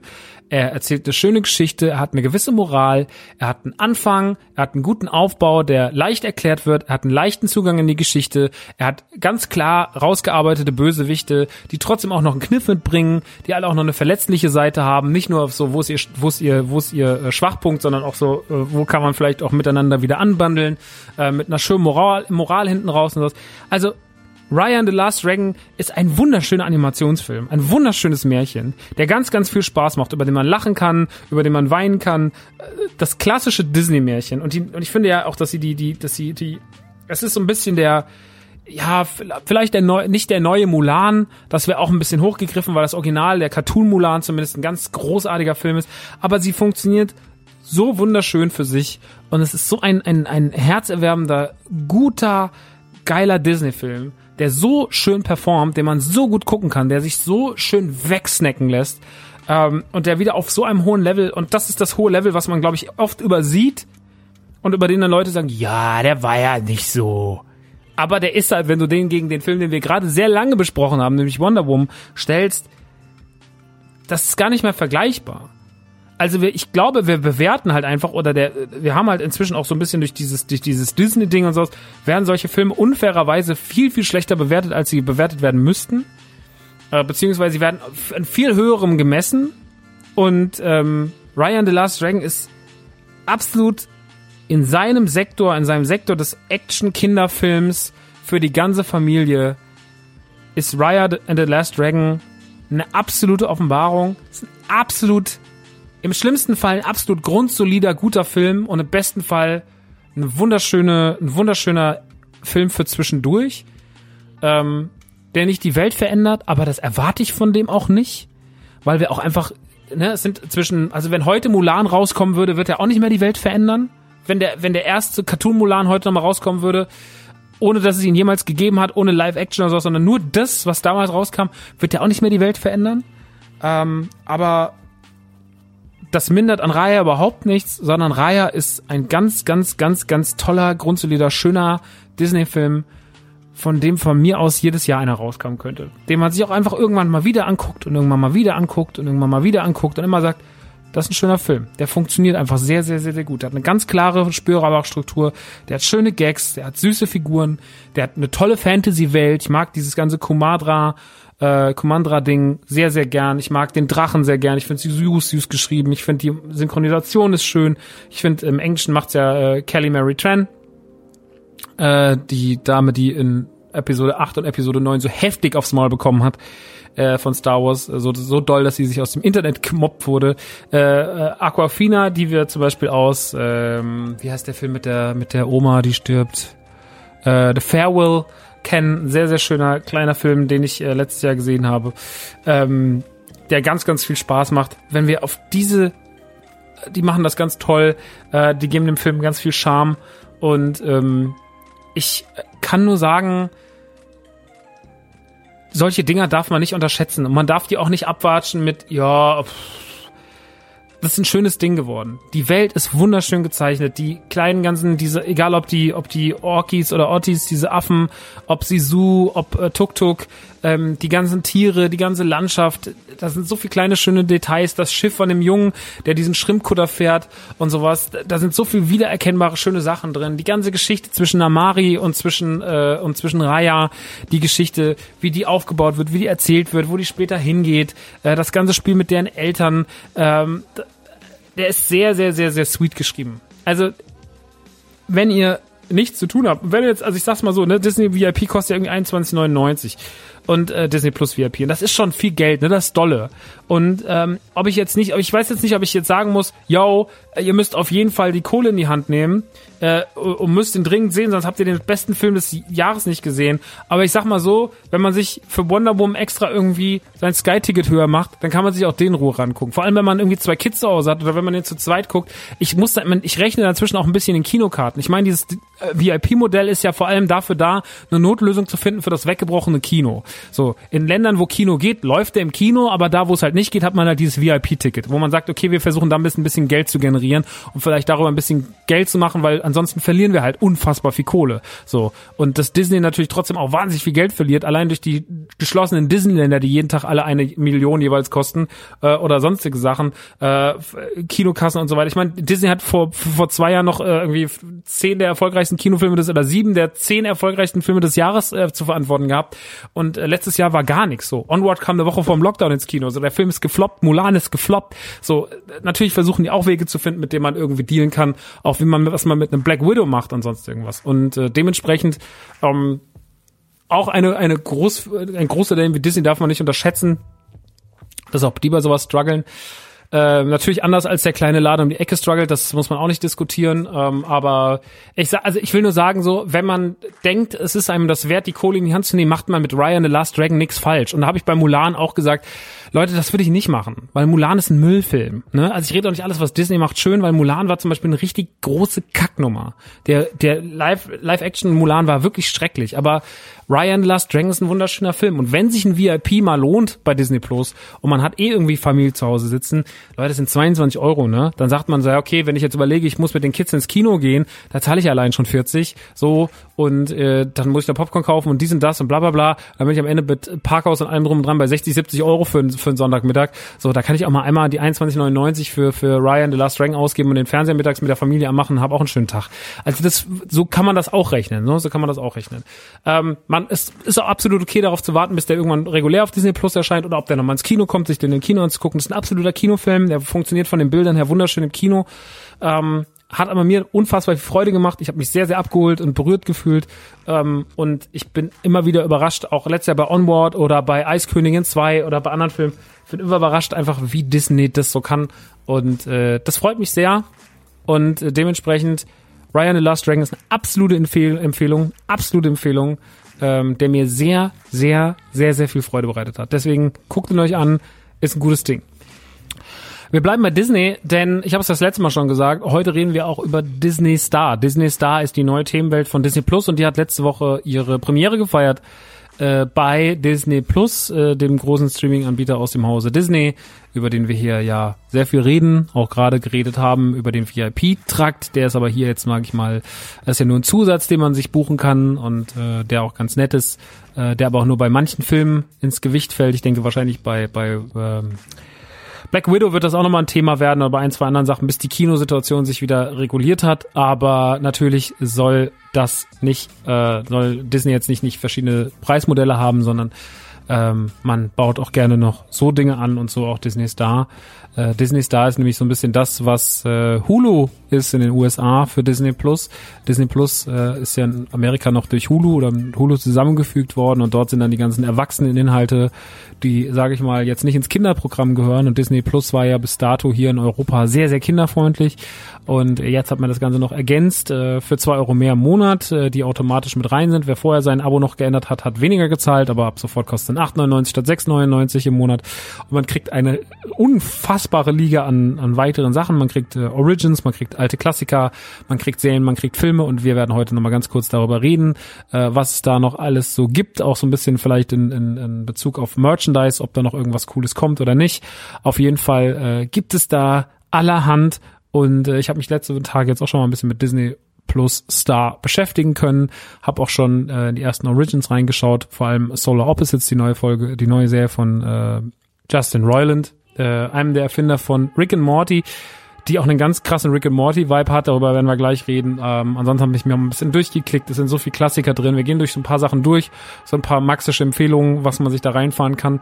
Ähm, weil was ich so beachtlich finde und was ich glaube ich so ein bisschen als das als das große Vorab ähm, Fazit zu zu Disney Plus äh, sagen kann zu Disney Plus Star, ähm, was ich auch schon an Disney Plus äh, generell so finde und das da unterscheidet sich auch Disney Plus so ein bisschen mehr von von Amazon oder von von von von Netflix, was meiner Meinung nach natürlich gute Streaming-Anbieter sind, die viel, viel, viel, viel richtig machen. Also ohne Frage und tolle, tolle Serien haben. Aber Disney Plus hat sich von Anfang an sehr, sehr stark rauskristallisiert von üblichen Streaming-Anbietern. Warum? Weil Disney Plus so ein bisschen wirkt wie der wirkliche Backend-Katalog, den man zu Hause hat. Also ich finde, Streaming-Anbieter haben oft die Gefahr, ja, die haben dann mal eine Serie, aber die ist auch irgendwann mal weg, weil irgendjemand die Rechte verliert. Ja, das Friends-Dilemma, sage ich da mal. Bei Disney Plus hat man so ein bisschen von Anfang an das Gefühl gehabt, so okay, ich habe jetzt hier einen Zugriff auf die große Disney-Datenbank an großen Disney-Filmen. Und was, glaube ich, Leute nicht bestanden haben, weil sie von anderen Streaming-Anbietern das gewohnt sind, dass jede Woche irgendwie zehn neue Serien rauskommen. Das muss aber bei Disney Plus gar nicht passieren, weil Disney Plus schon von Grund auf so einen unfassbar großen Stock an Material hat. Also so einen riesigen Stock, dass man sagen kann, ja, das ist wie so ein riesiger Backend-Katalog an geiler Qualität, den ich da genießen kann. Und äh, die ganzen Disney-Klassiker zu haben, gesammelt, die ganzen Marvel-Klassiker, die ganzen Star Wars-Klassiker gesammelt an einem Ort zu haben, das ist halt mehr wert als tausende von Serien, die alle so mittelmäßig sind. Das ist halt sehr, sehr viel mehr wert, weil das ist so die gesammelte Kinogeschichte. Und das ist das, was ich am Disney Plus Angebot von Anfang an herauskristallisiert habe für mich, dass ich sage, allein zu wissen, dass ich dieses ganze Zeug immer auf Abruf habe und die Garantie habe, dass es, solange ich Internet habe, immer da ist für mich, das ist viel wert. Statt dieses, okay, weil ich muss mir keine Gedanken mehr machen, wo ich die großen Disney, Star Wars oder Marvel Klassiker herkriege, sondern ich weiß es. Die sind alle da drin. Die sind da drin und wenn ich Bock habe, die zu gucken, dann gucke ich die. Und tatsächlich ist bei Disney Plus da auch so, dass ich jetzt weiß, hier hat man ganz, ganz viele Klassiker der Seriengeschichte vereint und die werden da bleiben. Und wenn ich Bock habe, mich so einem, wenn ich wissen will, wenn ich wissbegierig bin und ich will wissen, was verbirgt sich eigentlich hinter dem Phänomen von Lost, ja? Und was war an Lost gut und was war auch an Lost schlecht, aber was hat Lost eigentlich damals in seiner Zeit, als es irgendwie 2000 Abyss rauskam, was hat Lost eigentlich da so krass unterschieden von anderen Serien? Was hat Lost so fett gemacht, so groß gemacht? Dann mache ich mir Lost an. Und das ist das Geile an Disney Plus da, dass ich sozusagen jetzt auch eine, eine, eine Datenbank habe, auf die ich mich verlassen kann. Weil das große Problem ist momentan bei anderen Streaming-Anbietern, ich kann mich meistens nicht so richtig drauf verlassen. Und ähm, da ist natürlich viel drin, da ist viel drin, was einen interessiert, was man vielleicht mal gesehen hat, da ist auch viel drin, was einen nicht interessiert, aber es muss einen auch nicht alles interessieren. Ist auch gut so, dass einen nicht alles interessiert, sonst würde man verrückt werden, weil man alles gucken muss. Äh, es kommen natürlich auch eigene Produktionen dazu. Disney Plus Star ist zum Beispiel, äh, äh, wie gesagt, Disney Plus Star hat auch Origins, äh, kriegt auch deutsche Origins. Ähm, da wurden jetzt auch schon vorletzte Woche ein paar Sachen vorgestellt, äh, als die Pressekonferenz äh, war und Steven Gätchen so ein bisschen durchs Programm geleitet hat. Und äh, deswegen, ich bin tatsächlich sehr angetan davon, obwohl ich jetzt gar nicht drauf gucke und sage so, ich muss das alles gucken, sondern ich bin eher so jemand, der sagt, ist doch geil, dass wenn ich jetzt Bock hab, mal wieder alle Folgen Scrubs zu gucken, dass ich einen Ort habe, wo ich weiß, da sind sie und da bleiben sie auch. Weil klar war Scrubs auch schon bei anderen Streaming-Anbietern, aber da war es auch wieder weg. Und jetzt ist aber so, das gehört denen und das bleibt da. Und das ist viel wert. Das wird auf lange Sicht viel mehr wert sein als immer dieses Bang, okay, jetzt will ich das gucken, ah, jetzt ist es wieder da, jetzt ist es wieder da gelandet. Das ist ein großer Unterschied zwischen Disney Plus und den anderen Streaming-Anbietern. Also dieses, der Grundstock ist einfach richtig, richtig, richtig krass. Natürlich ist eine Produktion, eine Eigenproduktion von Streaming-Anbieter XY auch viel wert. So, und da weiß ich natürlich auch, dass, äh, weiß weiß ich, Stranger Things nicht woanders landen wird. Das ist mir natürlich auch klar. Aber hier ist halt so ein Grundstock, der so viel, da ist so ein, da ist so ein Querstrich durch die Geschichte. So, und deswegen sind diese, Streaming-Anbieter alle untereinander gar nicht so vergleichbar, sondern man muss für jeden dieser Streaming-Anbieter, die wir momentan haben, so ein bisschen die Pro und Kontras rausarbeiten. Und ein großes, großes Pro von Disney Plus ist, dass es ein wahnsinniger, ein, es ist wie eine Bibliothek, eine sehr gut geführte Bibliothek für Klassiker. Und das ist äh, sehr, sehr, sehr viel wert im Serien- und Filmbereich. Und alles, was die Disney-Marke betrifft und alles um die Disney-Marke herum, ist ja in einem Ort, davon kann ich sicher sein, das verschwindet nicht ähm, in den aller, aller wenigsten Fällen verschwindet mal was. Aber es ist wirklich, es ist nicht dieses Angst und Bang, ist das noch da, ist das jetzt da, ist das da, sondern es ist alles dort an einem Ort. Und äh, ja, da sind viele Klassiker. Ja, da sind äh, Lost ist da. Lost habe ich damals geguckt, als es rauskam. Ich habe nie die letzte Staffel gesehen, die habe ich mir immer so ein bisschen erspart, weil ich so ein bisschen Angst davor hatte. Vielleicht kommt der Punkt jetzt, wo ich es endlich mal nachhole oder generell nochmal Lost reingucke, weil Lost hatte so großartige Momente. Die zweite Staffel von Lost war so, also wie dieser ganze Bunker auftaucht, den sie am Ende der ersten Staffel entdecken. Hm Entschuldigung. Und ähm, dann die zweite Staffel, wie die losgeht und dieser Bunker gezeigt wird und so. Das hatte so eine Wirkung damals. Das hat Seriengeschichte so für mich geschrieben. Gleichzeitig, wir hatten, ne, man hat ja, das ist so ein doofer Satz, aber wir hatten ja damals wirklich nicht so viele Serien, wie man es heute hat. Äh, wir hatten ja nicht viel. Prison Break war auch so eine Serie, die kam raus und man war so, oder auch, das jetzt nicht hier vorhanden, aber man hat ja so Prison Break, Lost, Dexter, ne? Dexter meine ich jetzt, ist nicht auf Disney Plus aktuell. Aber das ist so dieses geile Sammelsurium, so dieses einfach mal, wenn ich jetzt Lust habe, mir diese ganzen Klassiker, die damals irgendwie die Seriengeschichte geschrieben haben vor 12, 13, 14 Jahren und immer mehr dahin geleitet haben, wo wir heute sind. Und heute gehen wir halt irgendwie noch einmal das und dann haben wir das und dann haben wir das. Deswegen finde ich es auch so schön, dass zum Beispiel Disney mit WandaVision oder mit generell den Marvel-Serien ist so zelebriert, die Dinger wöchentlich rauszubringen, weil das für eine ganz andere Wertschätzung der Serie sorgt. So. Ja? Und heute werden wir so mit Serien überschüttet, äh, mit neuen Serien, ähm, dass wir sagen, so, wenn eine neue Serie kommt, dass wir das manchmal gar nicht richtig wertschätzen können, weil dann ist das schon wieder komplett da und dann ist das da und dann ist das da, aber große Serien leben auch davon, dass man eben, dass man einen Hype generiert und dass man halt die Leute auch acht Wochen mit der Spannung versorgt, weil ich kann euch als jemand, der Musik macht, sagen, ein Album ist so lange interessant, bis es nicht draußen ist. Wenn es draußen ist, ist es eigentlich, du machst acht Wochen lang Promo für ein Album, dann kommt es raus, freitags und es ist montags schon kein Thema mehr. Wenn du aber eine Serie, wenn ich aber jetzt acht Wochen jeden Tag einen Song rausbringe, bleibt das Ding acht Wochen lang Thema. Und so ist es da halt auch. Ein Mandalorian oder ein WandaVision bleiben halt so lange Thema. A, weil sie sau gut sind, aber weil natürlich auch diese Streckung der Serien dafür sorgt, dass sie so eine lange Wertschätzung äh, äh, erleiden, in Anführungsstrichen, weil man das Erlebnis viel länger rauszögert. Wenn ich natürlich alles am ersten Tag veröffentliche, dann ist das Thema in zwei Wochen wieder durch. Dann reden schon alle nicht mehr bei den Mando oder bei Wanda. So. Aber wenn ich natürlich den Hype aufbaue, gibt es jeder Folge ein anderes Gewicht. Es hat eine ganz andere Gewichtung. Und das macht wöchentliche Releases meiner Meinung nach momentan wieder richtig, richtig wichtig. Es gibt auch Serien, die können gerne, die sind ein bisschen kleiner, die sind ein bisschen süßer. Wenn da eine ganze Staffel rauskommt, alles cool. Aber ich finde wöchentliche Releases tatsächlich sehr, sehr, sehr, sehr wichtig. Es ist natürlich eine künstliche Verlängerung. Das muss aber gar nicht so negativ sein, wie es klingt, sondern es ist einfach so dem Produkt würdiger. WandaVision und Mandalorian verdienen ein wöchentliches Release, weil sie so gut sind. Weil es immer ist, wie ein Film zu gucken. Falcon und Loki wird's ähnlich gehen. Und deswegen hatten auch solche Serien wie Lost, Prison Break und Co. damals vielleicht auch eine andere Wertschätzung, weil sie halt damals, alle Serien kamen ja damals so raus. Erst später, viel später, 2014, 15 hat man damit angefangen, ganze Staffeln irgendwo rauszuhauen, direkt auf einen Schlag. Und das war natürlich auch geil, weil man sagte, so krass, jetzt muss ich nicht mehr warten. Dann wurde das Binge-Watching quasi, quasi erst mit neuen Serien erfunden. Ja, davor konnte man das nur machen, wenn eine Staffel abgeschlossen war, man hat sich die auf DVD gekauft. Und ähm, ja, diesen Anfang der Historie, ja, auch wenn man jetzt, sage ich mal, man kann natürlich auch jeden Tag eine Folge gucken, dann zögert man auch ein bisschen raus.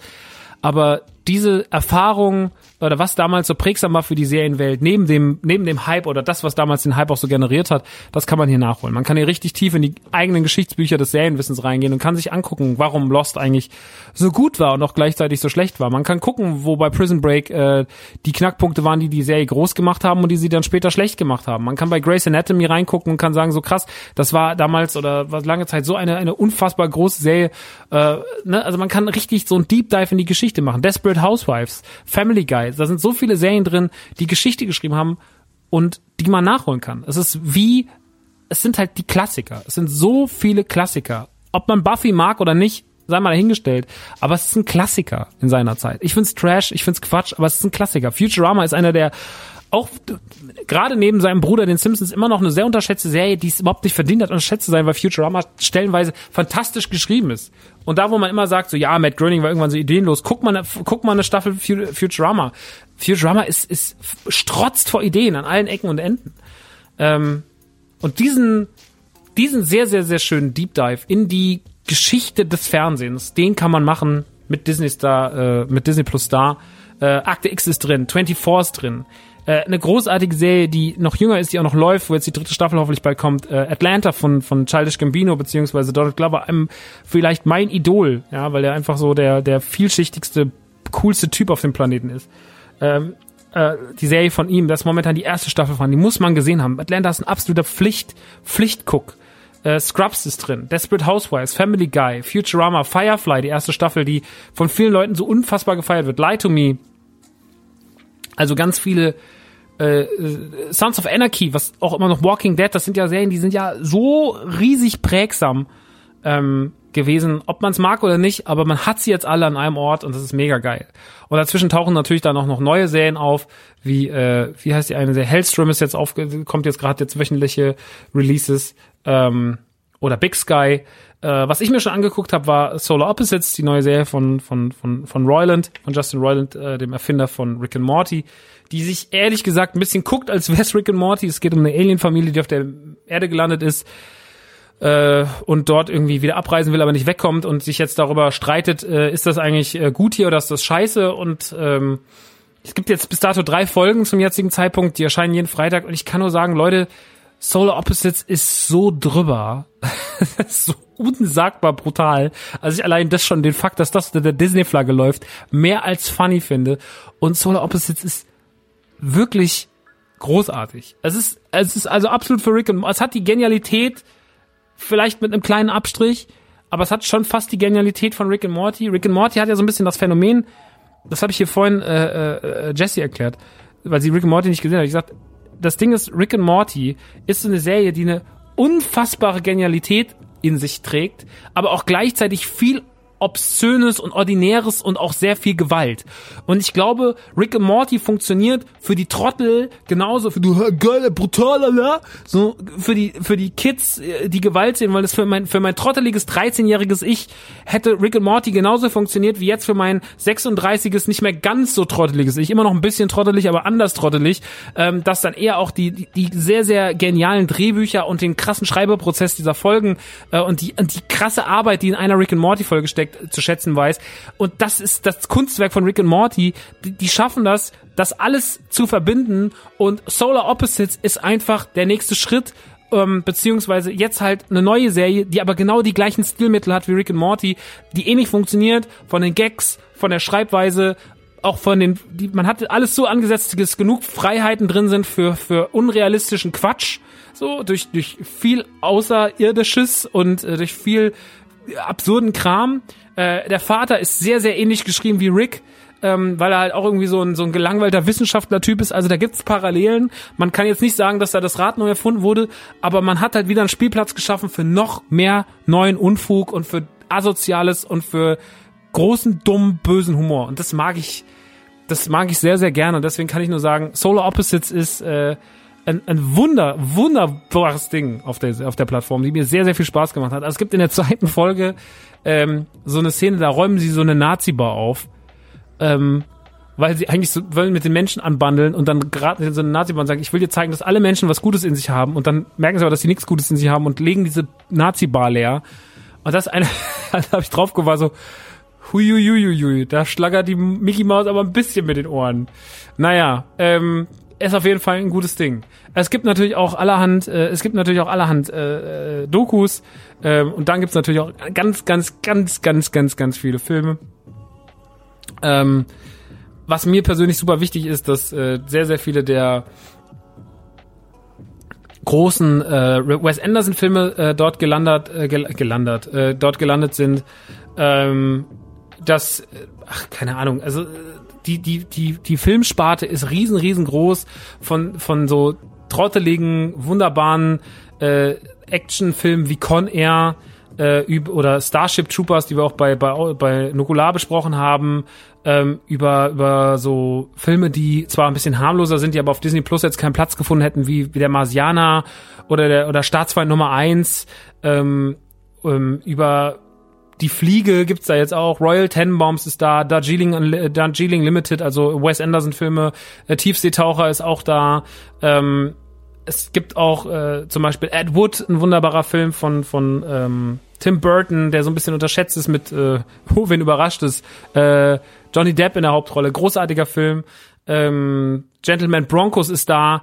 Der, der, der Nachfolgefilm von Napoleon Dynamite, den man wirklich, den man wirklich gesehen haben muss. Also der wirklich großartig ist, den ich sehr empfehlen kann. Grand Budapest Hotel habe ich auch schon erwähnt, ist beziehungsweise ist, äh, habe ja schon Wes Anderson erwähnt, ist auch, also man kann hier fast dieses komplette äh, Schaffen von Wes Anderson nachvollziehen. High Fidelity ist drauf, äh, zu dem es auch die Serie gibt im Übrigen die neue mit äh, Zoe Kravitz äh, die fantastisch ist. In der Film das Original mit äh, Joe. Ah, stehe ich auf dem Schlauch. Naja, auf jeden Fall. John Cusack.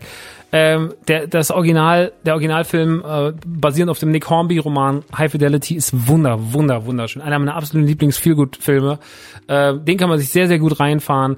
Ähm, was haben wir noch alles so? Ich gucke so ein bisschen durch die Liste und sag so, was ich euch. Idiocracy ist drin, ein Film, der, von dem man irgendwie viel lernen kann, auch wenn er eigentlich relativ blöd ist. Äh, aber auch damals zu Nukular sehr, sehr viel zu gesagt. Ist ein großartiger Film. Äh, irgendwie auch nicht. Irgendwie ist auch ein Scheißfilm, aber irgendwie ist auch großartig. Und allein für die ersten zehn Minuten lohnt sich dieser Film schon so dermaßen. Also wenn danach können dann vielleicht auch ausmachen. Aber die ersten zehn Minuten verraten so viel über die Welt wie kein Film zuvor vor ihm. Deswegen die ersten zehn Minuten verdienen Oscar. Danach kann man den Film quasi eigentlich ausmachen. Also die, der Stamm, die Stammbaum-Szene, die Stammbaum-Szene bei Idiocracy ist vielleicht eine der wichtigsten Filmszenen aller Zeiten. Dafür ist Idiocracy nicht so wichtig. Aber muss dann noch nicht mehr. Independence Day ist da. Der erste Teil ist wunderbar. Den zweiten Teil, den ignorieren wir einfach, weil der zweite Teil wirklich eine, eine große, große, große, große Frechheit ist. Äh, aber der erste Teil ist immer noch ein Klassiker, ein ganz klass, großer Klassiker des Actionkinos der 90er. Äh, Kingsman ist ein großer Klassiker des Actionkinos der letzten Jahre. Den liebe ich, liebe ich wirklich doll. Logan ist ein unfassbar guter, böser, erwachsener Superheldenfilm, genauso wie Deadpool. Also die sind jetzt auch endlich da, um sich da ein bisschen sein Marvel-Wissen auch in dem, in dem düsteren, darkeren Segment irgendwie äh, zu, zu mal sich anzuschauen, wie ein Marvel-Film in sowas aussehen kann. Deadpool äh, auf der humoristischen Ebene und Logan halt auf der sehr, sehr düsteren, bösen, erwachsenen Ebene. Fantastischer Film. Ähm, was haben wir hier noch alles so? Ich gucke noch mal ein bisschen durch und gebe mal noch so ein paar Tipps raus. Äh, Notorious B.I.G. Film ist, kann man mal einfach gucken. Äh, Planet der Affen, äh, die ganzen neuen Filme, also hier äh, Prevolution, Revolution, die sind alle großartig, die machen alle mega, mega viel Spaß. Äh, Predator, Pretty Woman, äh, richtige Klassiker. Ähm, Rushmore ist auch noch ein Film von Wes Anderson. Äh, Science äh, mit Mel Gibson, na gut, reden wir jetzt nicht über Mel Gibson, aber das Ding ist, ist trotzdem gut. Speed ist immer noch, Speed vor ein paar Jahren gesehen, unfassbar guter Actionfilm, immer noch, kann man noch unfassbar gut gucken, genauso wie Stirb langsam 1 bis 3. Äh, 4 und 5 sind auch da, naja, wenn nichts zu tun hat, guckt sich auch noch die an. Ähm, was gibt's hier noch? The Ringer ist ganz nice. Äh, The Rocker ist äh, mit hier mit mit Dwight Schrute Schauspieler ist ganz cool. The Village ist da. Also die ganzen die ganzen Filme halt von M Night Shyamalan sind auch alle da. Ich habe das extra schnell ausgesprochen, weil ich es meistens falsch mache. Unbreakable ist auch da. Äh, Verrückt nach Mary ist ein absoluter auch sehr sehr wahrscheinlich schwierig gealterte Komödie, den ich trotzdem sehr sehr sehr sehr mag. Also ich habe sehr sehr gerne äh, hab den immer sehr gern geguckt.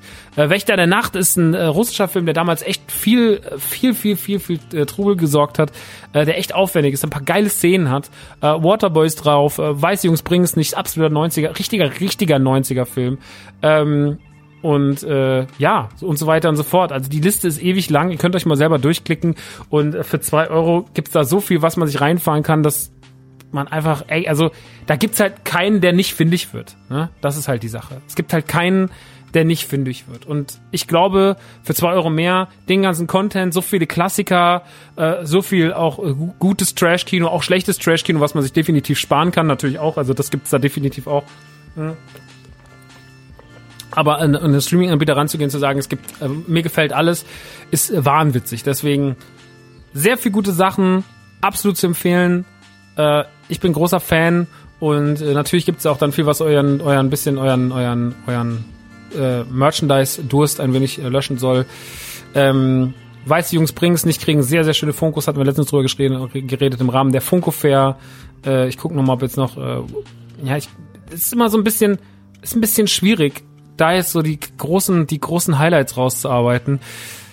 Nee, das machen wir auch nicht. Wir fangen jetzt nicht an, nochmal zu sagen, was es alles für Funkos gibt. Das haben wir auch in der letzten Aufgabe schon so ein bisschen gemacht. So, also äh, ich glaube, was Funko einfach damit auch wieder zeigt mit seinem Release-Plan, ist, äh, wenn man jetzt durch diese Liste geht, die durch von, von alt bis neu eigentlich durch alles irgendwie mal durchgleitet, dass äh, Funko so diesen Querschnitt schafft zwischen dem jungen, modernen Franchise und, und ne, sowas wie Raya und, äh, und äh, WandaVision und Star Wars und so bis halt dann in so kleinere Franchises reinzugehen wie Weiße Jungs bringen's nicht oder auch so eine jetzt momentan auch nischige Serie wie Solar Opposites, da dann die Leute mit Merchandise zu versorgen, das finde ich schon immer eine große Kunst und das macht irgendwie das macht sich, also diese große Frage, was macht Funko eigentlich als nächstes, die liebe ich inzwischen schon fast, äh, weil ich mir immer denke so, ey, das ist so geil zu sehen, wie zwischen den ganzen großen Franchises, die diese, die dieses, diese Marke rausklöppelt, auch dazwischen einfach dieser ganze kleine Schwachsinn passiert. Und das liebe ich. Und äh, ja, das, äh, das ist so ein bisschen das Rundum, der Rundumschlag zu Disney Plus da. Ich bin auf jeden Fall, ich mag die Plattform sehr gern. Ich mag dieses neue, diese neue diese neue große Überschrift. Äh, Ich finde es ganz, ganz wichtig, dass Disney Plus auch einen Erwachseneninhalt noch hat, weil das ist, was viele kritisiert haben. Und es ist ja natürlich auch so, also Disney hat ja aufgrund von 20th Century Fox einfach so viele große, dicke Marken. Also ich meine, da kommt ja, da ist ja noch so viel, was noch rein kann. Allein Alien fehlt ja noch komplett und sowas. Also da ist noch, glaube ich, so viel, was man noch an 20th Century Fox Kram reinpacken kann. Ich glaube, ist Titanic eigentlich drauf? Der fehlt auch noch, ne? Den haben sie auch noch gar nicht drin. Also da sind sehr, sehr viele Sachen noch, die noch kommen werden. Ähm, der Katalog wird noch endlos zu ergänzen sein. Die Serien werden noch endlos zu ergänzen sein. Ich bin sehr, sehr gespannt auf die ganzen Originals. Ich bin noch gespannt, wie Solar Opposites weitergeht. Also, äh, gar nicht überlegen. Bei zwei Euro gar nicht überlegen und diese Sicherheit, das alles zu Hause zu haben, für die Leute, die eh keinen Bock mehr haben, sich tausende von Blu-Rays ins Regal zu stellen, ist auch am Ende des Tages umweltschonender. Ähm, ich habe auch eine riesige Sammlung natürlich zu Hause, aber ich bin auch inzwischen froh, dass ich dafür nicht mehr aufstehen muss und diese tausenden von Dingern sortieren muss. Und man kommt dann auch irgendwann an den Punkt, wo man sich denkt, muss ich mir überhaupt noch Filme kaufen? Ich muss ehrlich sagen, ich mache es nicht mehr so oft bei Filmen, nur noch so vielleicht so die ganz harten Klassiker, aber vielleicht ist es auch ganz gut, dass man sich dann wirklich seine Filme für zu Hause gezielter kauft und sage ich mal, die ganzen Sachen, die so ganz nett sind, auf die man vielleicht irgendwann mal wieder Bock hat, wo man es aber nicht so richtig weiß, die alle einfach in so einer festen, guten Datenbank, so einer Bibliothek zu haben. Dafür ist Disney Plus gerade für mich die Bank und deswegen Disney Plus seit einem Jahr Empfehlung von mir. Ähm, da ist wirklich sehr, sehr, sehr viel Gutes drauf und äh, auch, wie gesagt, WandaVision. Wir reden jetzt gar nicht mehr WandaVision, wir legen das große finale Urteil zur Staffel in die nächste Folge rein, weil wir sind jetzt auch schon ganz schön über die Zeit, aber äh, wirklich ähm, die Qualität von Disney Plus weiß ich sehr zu schätzen und deswegen bin ich auch sehr froh, mit denen zusammenzuarbeiten, weil das für mich momentan der Streaming-Anbieter ist. Ne? Auch gerade mit Simpsons und sowas. Es ist einfach irgendwie so. Ich fühle mich da halt sehr, sehr abgeholt. Also mein, mein Konsumverhalten spricht das komplett an. Und deswegen bin ich da einfach der komplett richtige Mann für.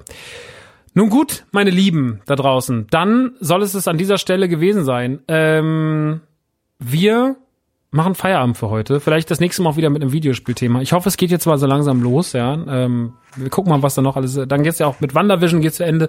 Und dann geht schon Fa- Falcon and the Winter Soldier weiter. Mal gucken, äh, was uns als nächstes um die Ohren schlackert. Ich bin sehr, sehr, sehr gespannt, ob der Snyder Cut dann auch bald nach Deutschland kommt. Ich werde mir natürlich reinfahren. Und vielleicht wird er mich überraschen. Ich bin trotzdem, und trotzdem eines Hasses auf Wonder Woman bin ich wieder so, wenn er gut ist, ne, aber allein, dass es einfach die Verbesserung eines Films, den man verkackt hat, sein soll, damit habe ich schon ein riesengroßes Problem. Naja, wir möchten an dieser Stelle jetzt aber mal die Rants beenden. Äh, ich hoffe, es hat euch ein bisschen Spaß gemacht. Heute mal wieder hier bei der Man Cave, in der Man Cave. Wir sehen uns natürlich auch diese Tage live auf meinem Twitch-Kanal, twitch.tv slash die Man Cave. Wenn ihr euch fragt, woher ist denn dieses fabelhafte Mikrofon, lieber Max? Woher ist denn diese Technik? Diese fabelhafte Technik, die du da hast, die ist natürlich von Thomann. Ja, Thomann ist äh, unser Lieferant, der uns unsere ganzen tollen Technik schickt. Thomann ist äh, das größte Musiklieferhaus äh, in Deutschland, äh, gerade jetzt in der Zeit von Pandemie, wo man noch in kein Musikgeschäft gehen sollte, auch nicht gar nicht kann, äh, ist Thomann eines der größten. Also wenn ihr auch Bock habt, einen Podcast zu gründen mit euren Freunden oder wenn ihr Bock habt, irgendwie ein Instrument zu lernen oder wenn ihr sagt, ich habe jetzt Lust, irgendwie mal ein bisschen studiomäßig daheim rum zu experimentieren. Thomann ist äh, der Mann, äh, der Thomann, Thomann ist der Mann und die Frau für das Gröbste im Bereich Musik-Equipment und äh, ich bin da schon seit Jahren Kunde und dass wir jetzt von den Equipment bekommen, ist auch absolut logisch, weil hat ja auch, habt ihr ja auch genug Geld gegeben, ne? Deswegen vielen Dank an Thomas nochmal für das Mikrofon, das ich immer noch nicht angeschlossen habe, im Übrigen. Falls ihr euch fragt, ist es ein neues Mikrofon? Nee, ich habe mich immer noch nicht getraut. Äh, Ich habe es ja in der letzten Ausgabe, ich habe Technik-Anschließangst. Das ist, ich weiß nicht, ob es dafür einen Fachbegriff gibt, aber ich habe Technik-Anschließangst. Aber es ist, das Mikrofon ist auf jeden Fall da. Es kam passend zum, passend zum Start dieser, dieser, dieser Kollabo, aber ich habe einfach noch nicht angeschlossen. Es tut mir sehr leid. Ich bin ganz offen und ehrlich mit euch. Falls ihr euch denkt, das Mikrofon klingt ja genauso wie das letzte, es ist immer noch das letzte. Ich habe einfach, vielleicht aber bis zu, mal gucken, vielleicht bis zur nächsten Ausgabe ist es angeschlossen. Wir werden es sehen. Auf jeden Fall, naja, Leute, das war die Manke für diese Woche. Wir hören uns dann in zwei Wochen wieder. Äh, habt eine gute Zeit, passt auf euch auf.